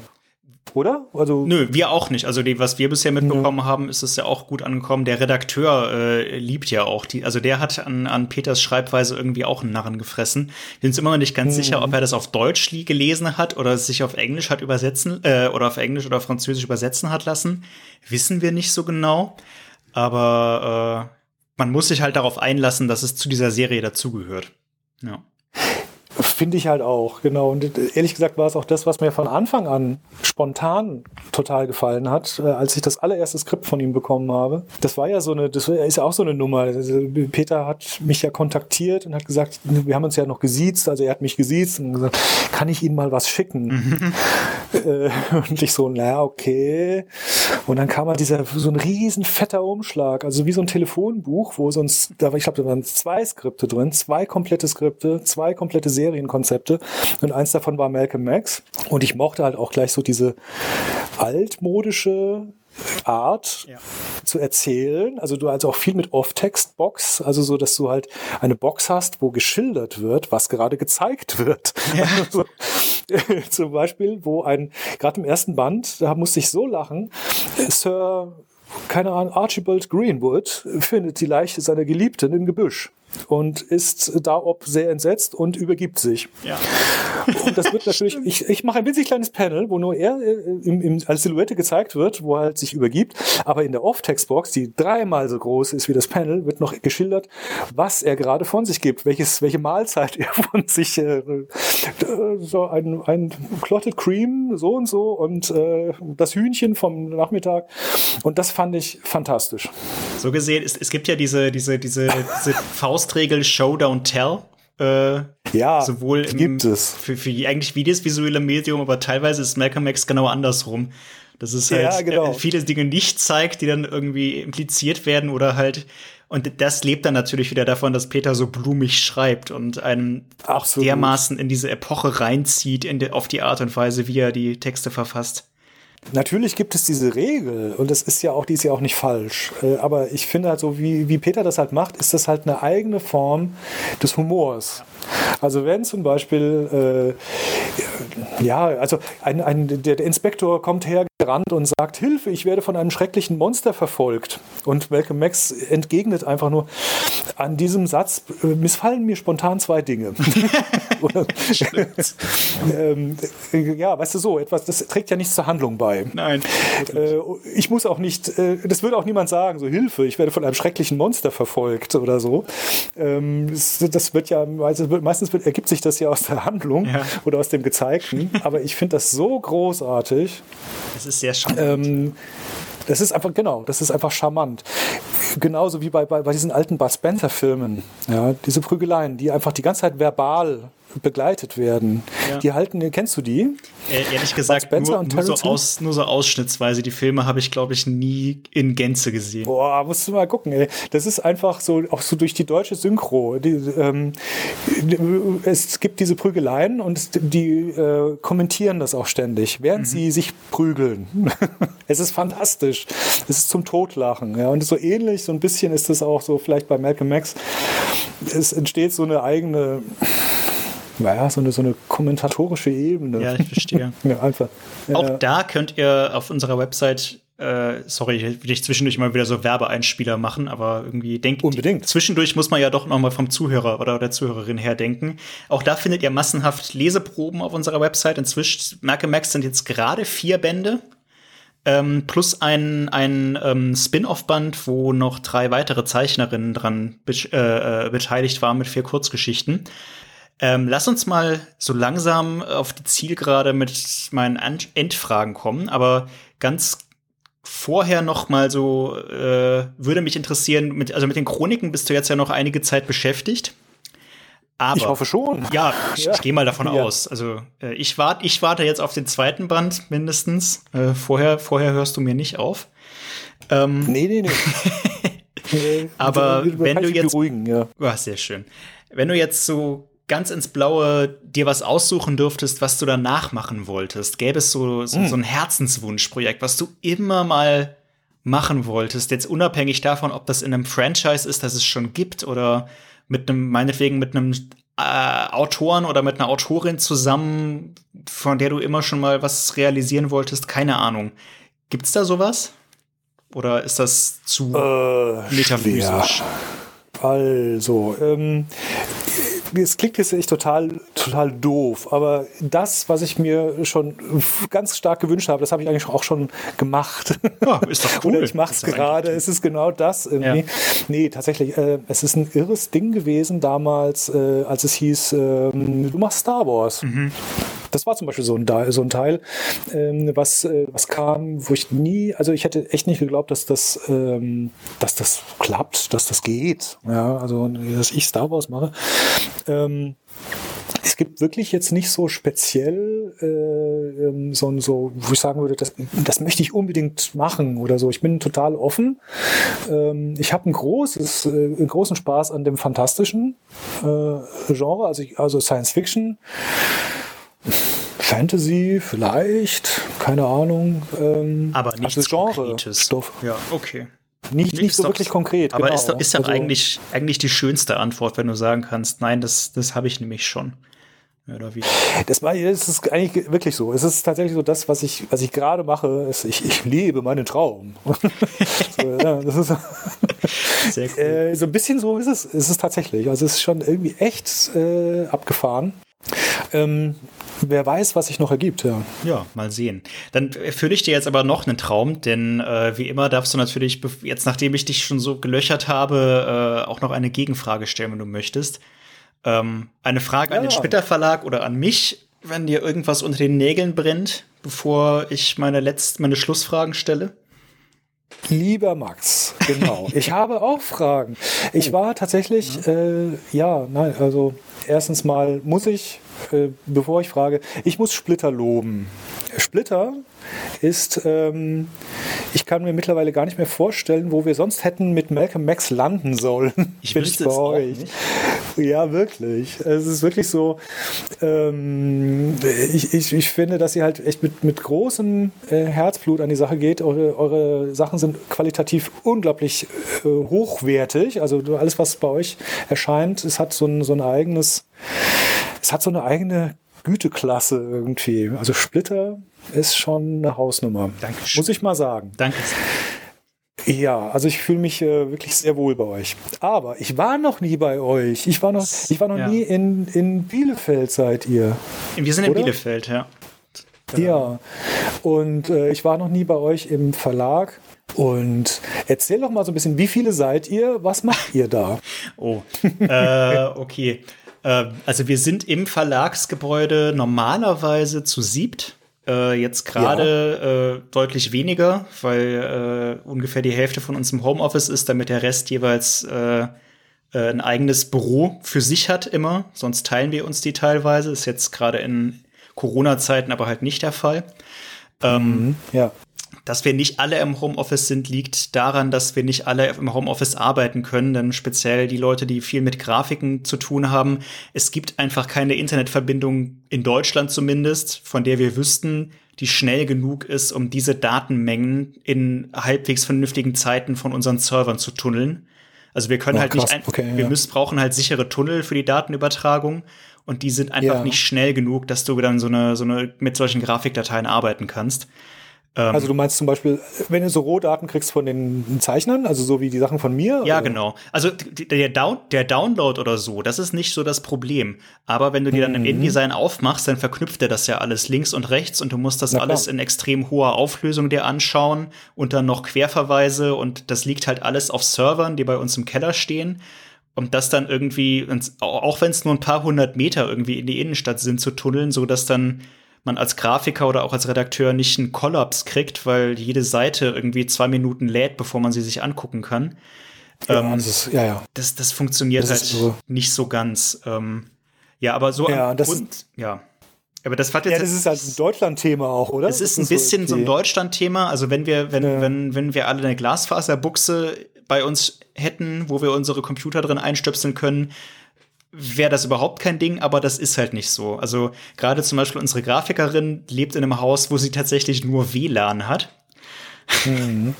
Was sie sich irgendwie mit 15 Parteien teilt und das klappt halt vorne und hinten nicht. Oh, je. Deshalb sind wir jetzt gerade ein bisschen reduziert. Aber also normalerweise sind wir zu siebt und wohnen, äh Quatsch, arbeiten im Erdgeschoss vom Wohnhaus unseres Verlegers Dirk. Das ist ein sehr hübscher, sehr großer Altbau, äh, ziemlich zentrumsnah in der Nähe vom Landgericht ist das. Wenn ihr mal auf die Karte gucken Ach so, wollt. ja, da- das ist, das ist das Moment. Ihr habt gar kein eigenes Bürogebäude oder ist das jetzt? äh, Das ganze Erdgeschoss gehört uns sozusagen. Darüber wohnt, Ach so, und das ist darüber im, im, das Erdgeschoss, wo Dirk wohnt. Äh, das Erdgeschoss von dem Haus, in dem Dirk wohnt, genau. Ja. Im, im mit- Wow, ersten. Geschoss wohnt Dirk, im St- Gestock da drüber äh, sind Büroräume, die untervermietet sind und im Stock da drüber wohnt noch eine Untermieterin. Äh, Ah, also es ist ein relativ großes Gebäude. Und dann sind wir da zu siebt. Unser Hersteller Horst, den du ja auch kennst, ähm, der Ja. lebt in der Nähe von Frankfurt. Und der leidet das weiß ich auch. ne? Genau, der leidet unter dieser Internetsache auch, denn der muss ja unsere Druckdaten sich angucken. Und der arbeitet dadurch deshalb in der Nachtschicht quasi, weil tagsüber zu viel Traffic äh, in seiner Wohngegend ist und er nie zu Rande kommen würde. Und er macht dann nachts immer seine Daten fertig, legt die auf den Server und der Upload läuft dann den ganzen Tag über. Also es, das, sind- das sind teilweise ganz seltsame Konstruktionen, aber es, fun es funktioniert, sagen wir es mal so. Ähm, Ach du meine ja. Güte. Und dann haben wir da äh, zwei bis drei Hunde, je nachdem, wie viele Hunde da gerade so sind. Und Habe ich Hunde gehört? Ja, Hunde. Hunde. Hunde. Okay. Äh, zwei Sharpies und ein schwarzer Labrador. Die, Ach, die Sherpals. Sind das die von Dirk? das sind die, die, die, die chinesischen Faltenhunde, ja. Ja, da hat er mal davon erzählt, dass er die hat. Ja, ja. Das sind die, die so, ja, wo das, das, das Gesicht sieht aus wie so ein Gehirn. In, ja, so, ja, doch. So eine das kommt- Walnuss. Das, kommt, So das eine- klingt jetzt ekliger, als es ist. Also, es sind vor allem ja, sehr. das sind, ja, nee, nee, Entschuldigung. Nee, kein eine Problem. Walnuss, vielleicht so eine schrumpelige Walnuss, so eine ja, mit Fell. Aber ja, doch, so ein irgendwie bisschen. niedlich. So ein bisschen. Die sind sehr, die sind sehr niedlich und sehr lieb auch. Die sind niedlich, ja, ja. Ähm, ja, und normalerweise wuseln wir da so äh, umeinander, umeinander rum und äh, es lebt viel davon, dass wir halt äh, vieles auch sehr kurz, auf sehr kurzen Wegen besprechen können, anders als zum Beispiel in so Konzernen, wo dann halt äh, alles noch über durch fünf Hände gehen muss, geht es halt teilweise recht schnell, lässt den Dialog reden, ist momentan auch ein bisschen langsamer. Im Großen und Ganzen ist es halt ein Altbau. Wir haben statt, statt äh, Schreibtischen haben wir so das, ich denke da jetzt gerade dran. Ich habe gerade überlegt, wie, wie erkläre ich das jemandem? Also ich habe das Glück, ich sitze im Archivraum, habe mein Büro. Das heißt, mhm. um mich rum sind alle Splitteralben, die jemals veröffentlicht wurden. Das sieht sehr schön aus. Gibt es im Internet yeah. auch ein paar Fotos von. Und anstatt von normalen Schreibtischen haben wir so ausrangierte Loren von Bergbauunternehmen. Also, What? Ja, es ist kein Witz. Das sind so ries also nicht riesengroß, aber so ultramassive Metallteile, die halt auch mit, noch mit Rädern sind und äh, mit so wie so Wägelchen. Es, äh, ja, Moment mal, sowas wie Indiana Jones ja. im, im zweiten ja. Film. Also ja, ja, also nicht ganz so hä, groß. Kann man denn sowas als Schreibtisch nehmen? Ich weiß es nicht, aber also die waren schon da, als gekommen sind. Dirk hat die irgendwie vor, vor zehn Jahren oder so mal in, irgendwie besorgt. Keine Ahnung wieso. Und äh, ja, wir haben auch äh, unser, äh, in, unserem, äh, in unserem eigentlichen ähm, Meetingraum, sage ich mal, äh, wo jetzt ein Büro drin eingezogen ist, äh, wo wir normalerweise unsere, unsere Triebtreffen haben, ist, ist unser Tisch auch ein riesiger Billardtisch. Das, was eigentlich unbequem oh. ist, aber irgendwo auch cool. Ähm, nur so Kleinigkeiten. Oh. Also, okay. Ist, also, so ein, du meinst jetzt so ein, so ein gemütlicher. Das ist der Meetingtisch. Ja, der Meetingtisch. Eigentlich der Meetingraum ja, auch, aber. Ähm, wird der dann auch zum Billardspielen benutzt? Hin und wieder. Ja, hin und wieder. Man darf doch den Filz nicht, äh, man, man darf doch da dann nicht, ist, sind da Billardspieler nicht irgendwie sehr penibel? Ähm, der, da ist, da ist so eine massive Holzplatte drauf äh, die äh, so, äh, den abschließt. Ah. Also der ist schon, den lässt sich auch schon so als Tisch benutzen. Der ist halt dann relativ hoch. Ach so, natürlich. Na dadurch, dann, ja. Ich habe irgendwie, ich bin ja kein, bist du Billardspieler? Äh, sind wir leider alle nicht so richtig, außer Dirk. Äh, aber so weiß man nee, zumindest, wer gewinnt, wenn man dann mal spielt. Ne?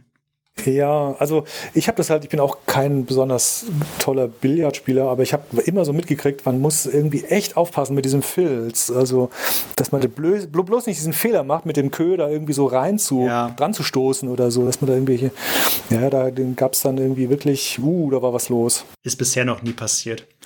Ähm, ja, na dann. Ja, und ansonsten, es ist äh, auf eine, auf eine angenehme Art chaotisch und äh, voll mit Büchern und es werden immer mehr und wir wissen irgendwie nicht mehr so richtig, wohin damit so langsam. Mhm. Aber äh, familiär und schön würde ich bezeichnen. Muss cool. mal vorbeikommen, wenn das wieder geht. Ja, unbedingt. Wenn es mal wieder geht. Echt, ja, ja, das sollte ich wirklich mal tun. Ja, hört sich aber so an, wie ich es mir vorstelle. Inklusive der Loren. Ja, die, die Loren. Nein, die, das ist echt abgefahren. Der, das nehme ich inzwischen gar nicht mehr so richtig wahr, aber wenn man drüber nachdenkt, ist das eigentlich irre. Das, weil es ist auch wirklich jeder unserer Schreibtische ist so ein Teil. Es ist eigentlich total bescheuert. also es ist praktisch, die sind groß genug, es ist eigentlich sehr bequem, auch die, genau die richtige Höhe, aber man sitzt dann mhm. da halt eigentlich an so einem, an so einem Metallwagen. Naja. Ja. Okay. Das ist ja geil. Äh, komm, ich äh, habe noch ein paar Empfehlungen, die ich von dir einholen möchte, wie bei jedem okay. Gast. Äh, und wir gehen die jetzt einfach mal durch.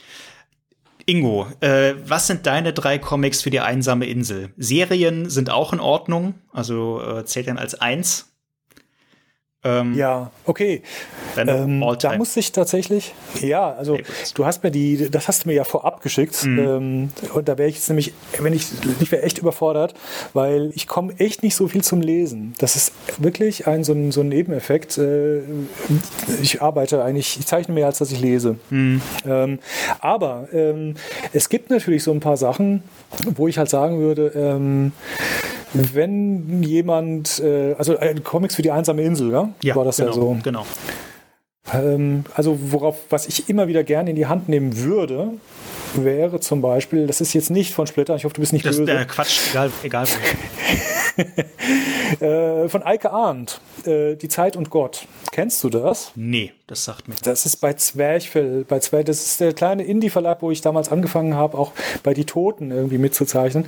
Die Zeit und Gott, das ist ein kleiner, handlich, sehr, sehr handlicher Cartoon-Band ähm, der eigentlich handlungsmäßig, äh, es, es gibt keinen, äh, keinen äh, wirklichen Handlungsfaden, es sind eigentlich eine Sammlung von kleinen Cartoons, von wirklich zuckersüßen, drolligen, brechend komischen äh, kleinen Cartoons von, von Gott und dem, was er alles so erlebt. Es gibt mittlerweile eine Fortsetzung, ähm, die fällt mir gerade nicht ein, aber die Zeit und Gott, Eike Arndt, das wäre sowas. Es ist einfach, ähm, es ist äh, universell schön und lustig.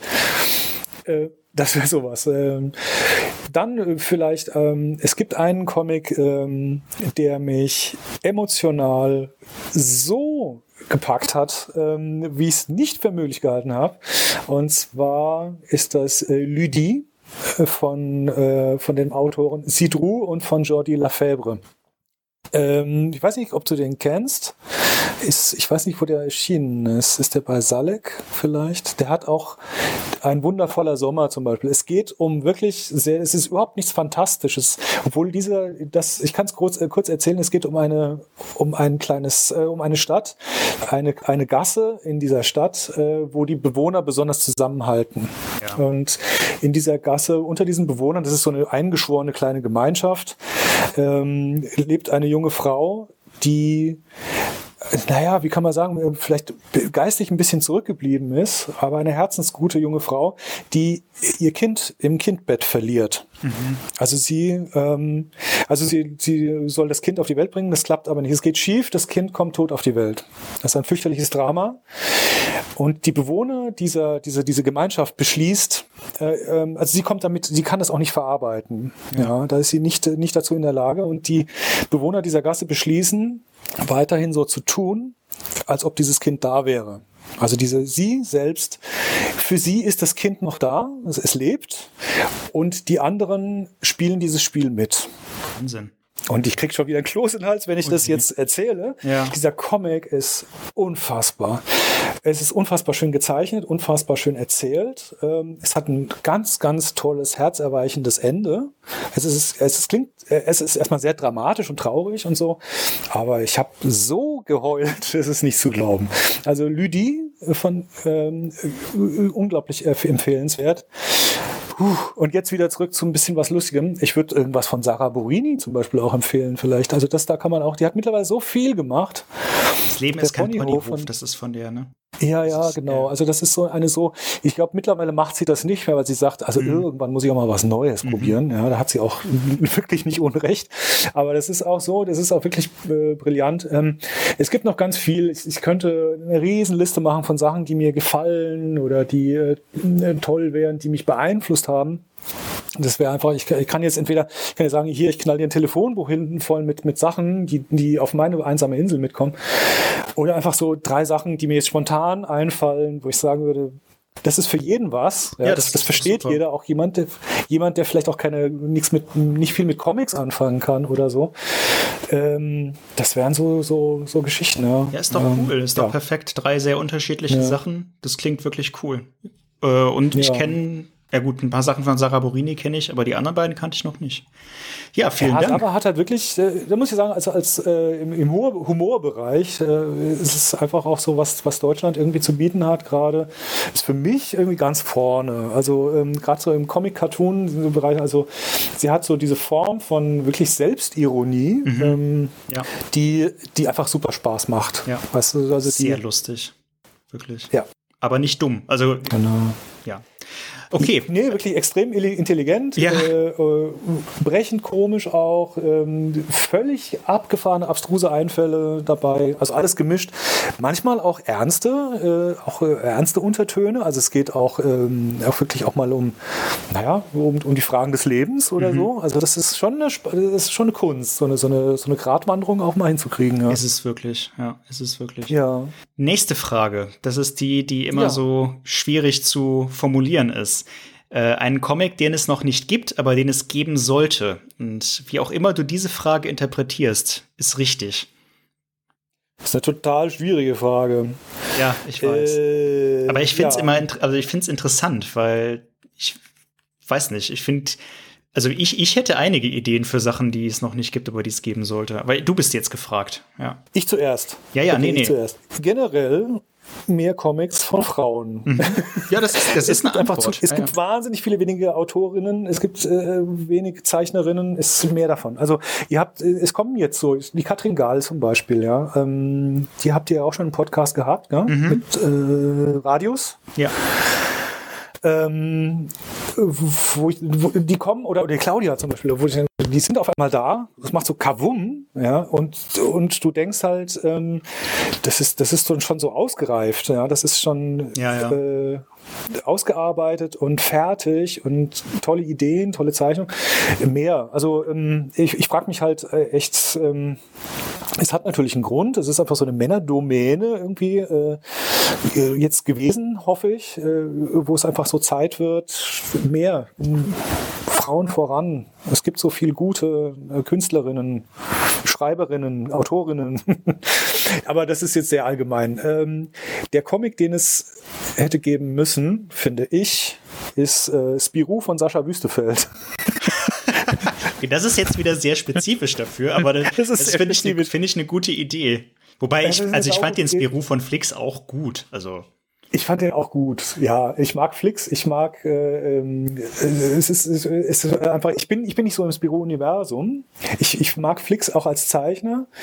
Aber Sascha ist halt jemand, ähm, der äh, so eine, naja, fast schon arrogante Leichtigkeit hat. Äh, und er hat mal vor Jahren eine Tri Tributzeichnung gemacht, also so ein Tribute an Spirou. Und hat nur so eine kleine Zeichnung rausgehauen, äh, hat den halt gezeichnet und oh Gott, war der gut. Es war so gut. Es ist einfach irre. Ich glaube, er hat sogar von Johann, also von dem, von dem, einem der Originalkünstler, auch einen Riesenapplaus bekommen für diese Zeichnung. Ich finde, er hat einfach diesen Swag. Der hat einfach, Sascha Wüstefeld müsst ihr echt mal gucken. Ähm, toller Zeichner. was macht ja. er gerade? Hat das, das Upgrade gemacht, Das was ich von ihm, ähm, ja. was leider äh, so ein bisschen in der Mitte stecken geblieben ist, weil es wahrscheinlich einfach zu groß, zu, zu abgefahren oder zu schräg oder äh, weiß auch nicht. Also das ist auch etwas, was so visuell irgendwie eine komplett eigene Sprache hat und was ähm, Sascha Wüstefeld hat für die Deutsche Bahn so ähm, Cartoons Also ja, wo er, das, wissen viele nicht. das- er hat das- diesen kleinen ICE. Ja, das, genau, das wollte ich gerade sagen. Das muss man sich mal reinziehen, dass er es geschafft hat, ein, aus einem ICE einen wirklich Ja. coolen und auch irgendwie lebenswerten Charakter zu designen. Also, Ja, ja. Der hat da wirklich so ein kleines, so ein kleines Universum. Und Ja. da gibt es ja mittlerweile auch Spielzeuge. Ja, ja. Die sind ja nach seinen Zeichnungen, seinen Designs nachempfunden und auch gut nachempfunden. Das muss man echt mal schaffen, oder? Also das ist so eine, dass es von den eigenen Figuren Figuren gibt. ja, das ist Also schon von den cool. eigenen- Das ist schon cool. Das ist schon der Wahnsinn. Und Sascha hat zum Beispiel auch, was er auch gemacht hat, er hat für Asterix eine, eine Seite gezeichnet. Also es gab mal so ein, Ah, für diesen. auch so ein Tributband. Also so alle möglichen Zeichner sind eingeladen, was zum Asterix-Universum beizusteuern. Und auch das ist. Ach, Sascha Wüstefeld hätte mal so richtig einen, einen franco-belgischen Comicband machen müssen. Kann ja, So noch, dürfen. kann ja noch werden. Das ist ja momentan sehr Kann ja. Ich Ich habe hoffe. hab jetzt gerade, ich hoffe, das stimmt. Ich habe es irgendwie so am Rande mitbekommen, mitbekommen, dass Ralf König äh, auch Lucky Luke macht demnächst. Ach, Ich glaube Ah. schon. Äh, oh je. sieh einer an. Das wäre auch mal wieder äh, Lucky Luke und sein und sein Mann. Ja, Vielleicht. Ich äh, weiß jetzt nicht? nicht genau, also dass, dass Marvel da irgendwie so eine, äh, so eine Fahrradgeschichte draus macht, das soll ich mir da hören, was, was Ralf König da jetzt so drauf macht, draus macht, wird sich Ja. zeigen, aber wird bestimmt Wird lustig. zeigen. Wird bestimmt Das lustig. wird bestimmt lustig. Auf jeden Fall. Also das, da höre ich jetzt auch zum ersten Mal davon. Das wird, äh, da bin ich sehr gespannt. Ja, es gibt noch so einiges. Also es gibt noch, ähm, äh, was, ich, was, ich, was ich auch sagen würde, man könnte irgendwie auch, äh, ich würde sagen, mehr Zeichner und Autorengespanne, weil ich finde, in Deutschland ist es immer noch so, es wird so erwartet, dass der Zeichner auch der Autor ist anscheinend. Das ist so, un, so ein bisschen sehr ähm, Ist tatsächlich der Fall. Aber das führt mich gut zu der nächsten Frage, denn wenn du mal Kuppler spielen würdest zwischen einem Autor oder einer Autorin plus Zeichner plus, wenn du willst, auch Kolorist, äh, wen würdest du denn da gerne zusammen mal vor einen Karren spannen für ein Projekt? Keine Ahnung.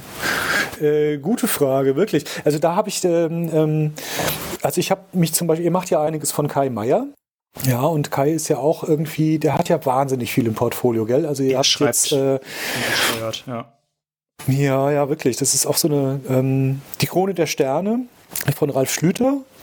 Ähm, das ist ja jetzt, das entsteht auch gerade weiter, glaube ich, wird gerade weitergeführt. Ralf zeichnet weiter, gerade am zweiten Band. Ralf zeichnet, genau. Also es gibt, glaube ich, von Kai Meier, da gibt es irgendwie äh, sehr viele Stoffe, wo ich mir vorstellen könnte, da, da könnte es Zeichner geben, die würden das super machen.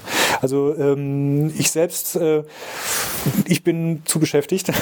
ich habe tatsächlich, es gibt tatsächlich, es ist wirklich wahr, es gibt wirklich wahr. Äh, ich habe mich mit Kai auch schon unterhalten und so und wir, ähm, aber er schreibt ja immer so Epen. Das ist ja immer immer so so gleich das ganz große Ding irgendwie. Und da habe ich dann, ich war damals schon, äh, ich habe halt an Malcolm Max gearbeitet und habe halt einfach auch so ja, also ich kann mich leider nicht klonen, ich kann mich nicht zerreißen.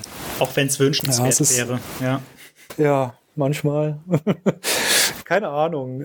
Eher, also vielleicht Kai Meier und, und äh, dann gibt es zum Beispiel auch so Zeichner, wo ich oder, oder Zeichnerinnen, äh, wo ich auch sage, oh, die müssen bitte mal einen Comic machen. Äh, zum Beispiel hier Simone Grünewald, ja. Also die ja für unseren äh, unseren Comic da äh, was beigesteuert hat für Malcolm Max die Geschwister ja. Finch. Genau, Emmeline Miranda fabelhaften Emmeline und Miranda Finch. Äh, das ist so für mich auch so eine, so eine Comiczeichnerin. Die, obwohl sie ja, die macht ja ähm, Concept Art mhm. hauptsächlich, glaube ich. Und eine wahnsinnig gute Zeichnerin, Unfassbar. wo ich auch denke, so, ah. Ja, ja.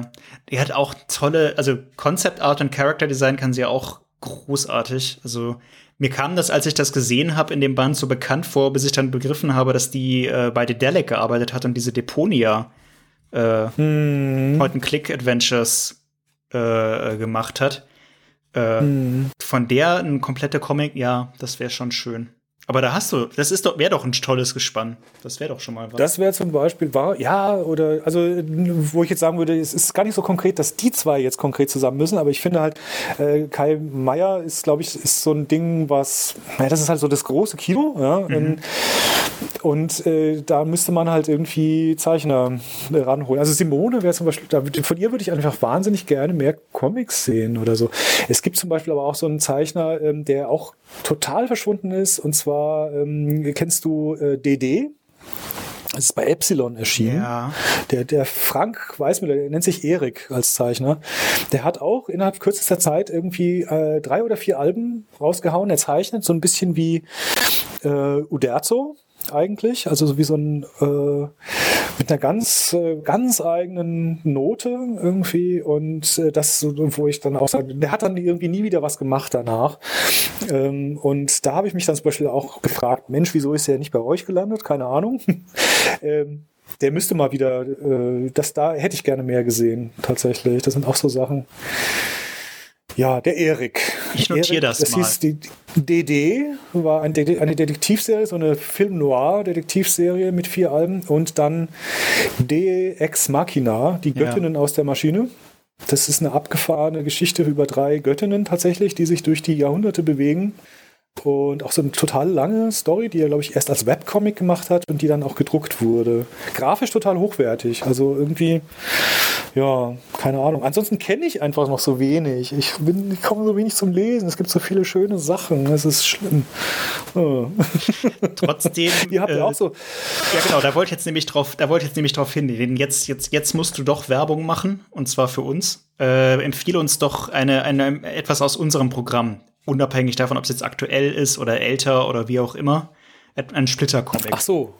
Ja, äh, da fällt mir jetzt, äh, drängt sich gleich ein Ding äh, vor, das sind äh, die alten Knacker. Das mhm. ist tatsächlich, habe ich gelesen, ähm, die ersten zwei Bände wo ich halt sagen muss, äh, das ist halt auch erzählerisch einfach so toll. Das ist so ein Ding, wo das ist so Comic at its best. Einfach ja. äh, das Ding läuft so vor deinem Auge wie so ein, so ein sympathischer Buddy-Movie-Film einfach ab und es sind so brillante, äh, die Charaktere sind so toll entwickelt. Also das war halt so ein, ich kann, ich äh, kann jetzt gar nicht so ich kenne nur leider nicht alles aus eurem Programm, muss ich sagen. Aber das ist, das ist auf jeden Fall eine gute Empfehlung. Ist ja auch unser Bestseller. Das ist Lypano und Koe, Koe, Koe? Koe, also der, der, Nachname, da wissen selbst Franzosen normalerweise nicht, wie man den ausspricht, richtig. Äh, Lupano und Coe. Das ist aber auch so ein Match made in heaven. Die wussten wahrscheinlich vorher selber nicht, dass es so gut funktionieren würde.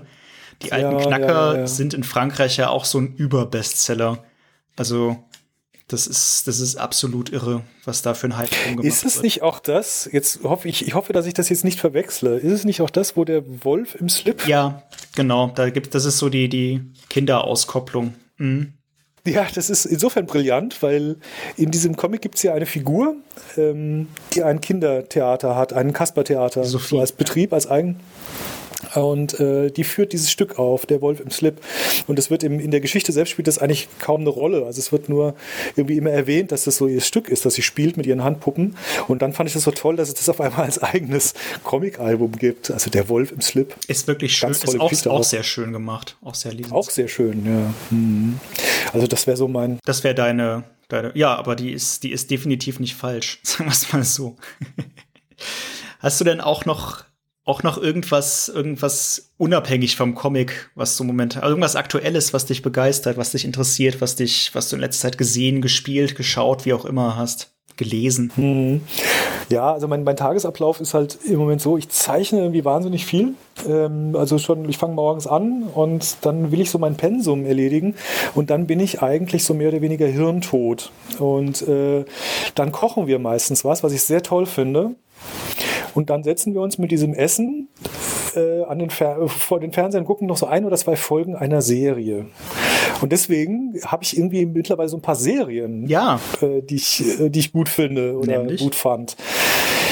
Äh, das ist halt dann für, für Netflix-Benutzer. Äh, ähm, The Haunting of Bly Manor. Das sagt mir gar nichts. Ist, okay. ist eine Spukhausgeschichte ähm, die gar nicht so gruselig ist, wie es sich erstmal anhört, weil es ist eine zutiefst romantische Liebesgeschichte.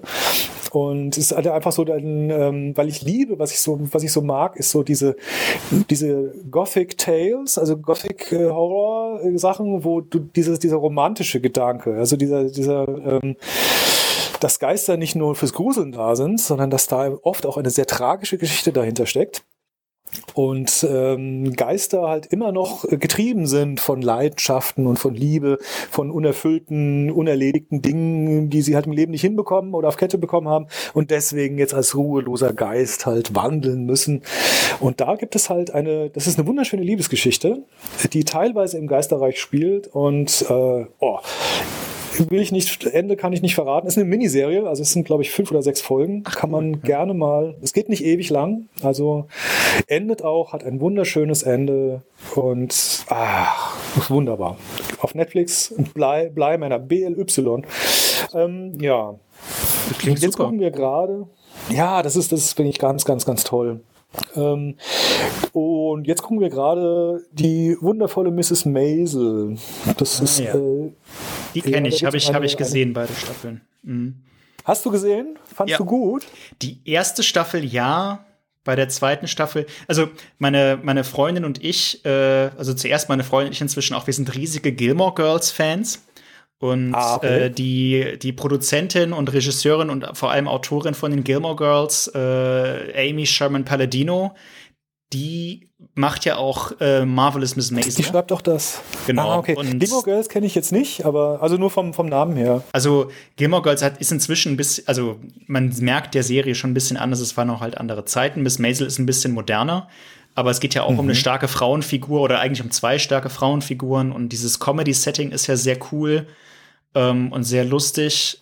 Tolle Schauspielerinnen auch. Äh, oh, ich komme mhm, absolut, ja. Aber äh, jetzt habe jetzt hab ich deinen Tipp erklärt, Entschuldigung. Aber die Serie finde genau, ich, find ich auch genau klasse. Genau das, äh, das, genau, das gucken wir gerade. Da sind wir jetzt gerade, haben wir gerade die zweite Staffel angefangen.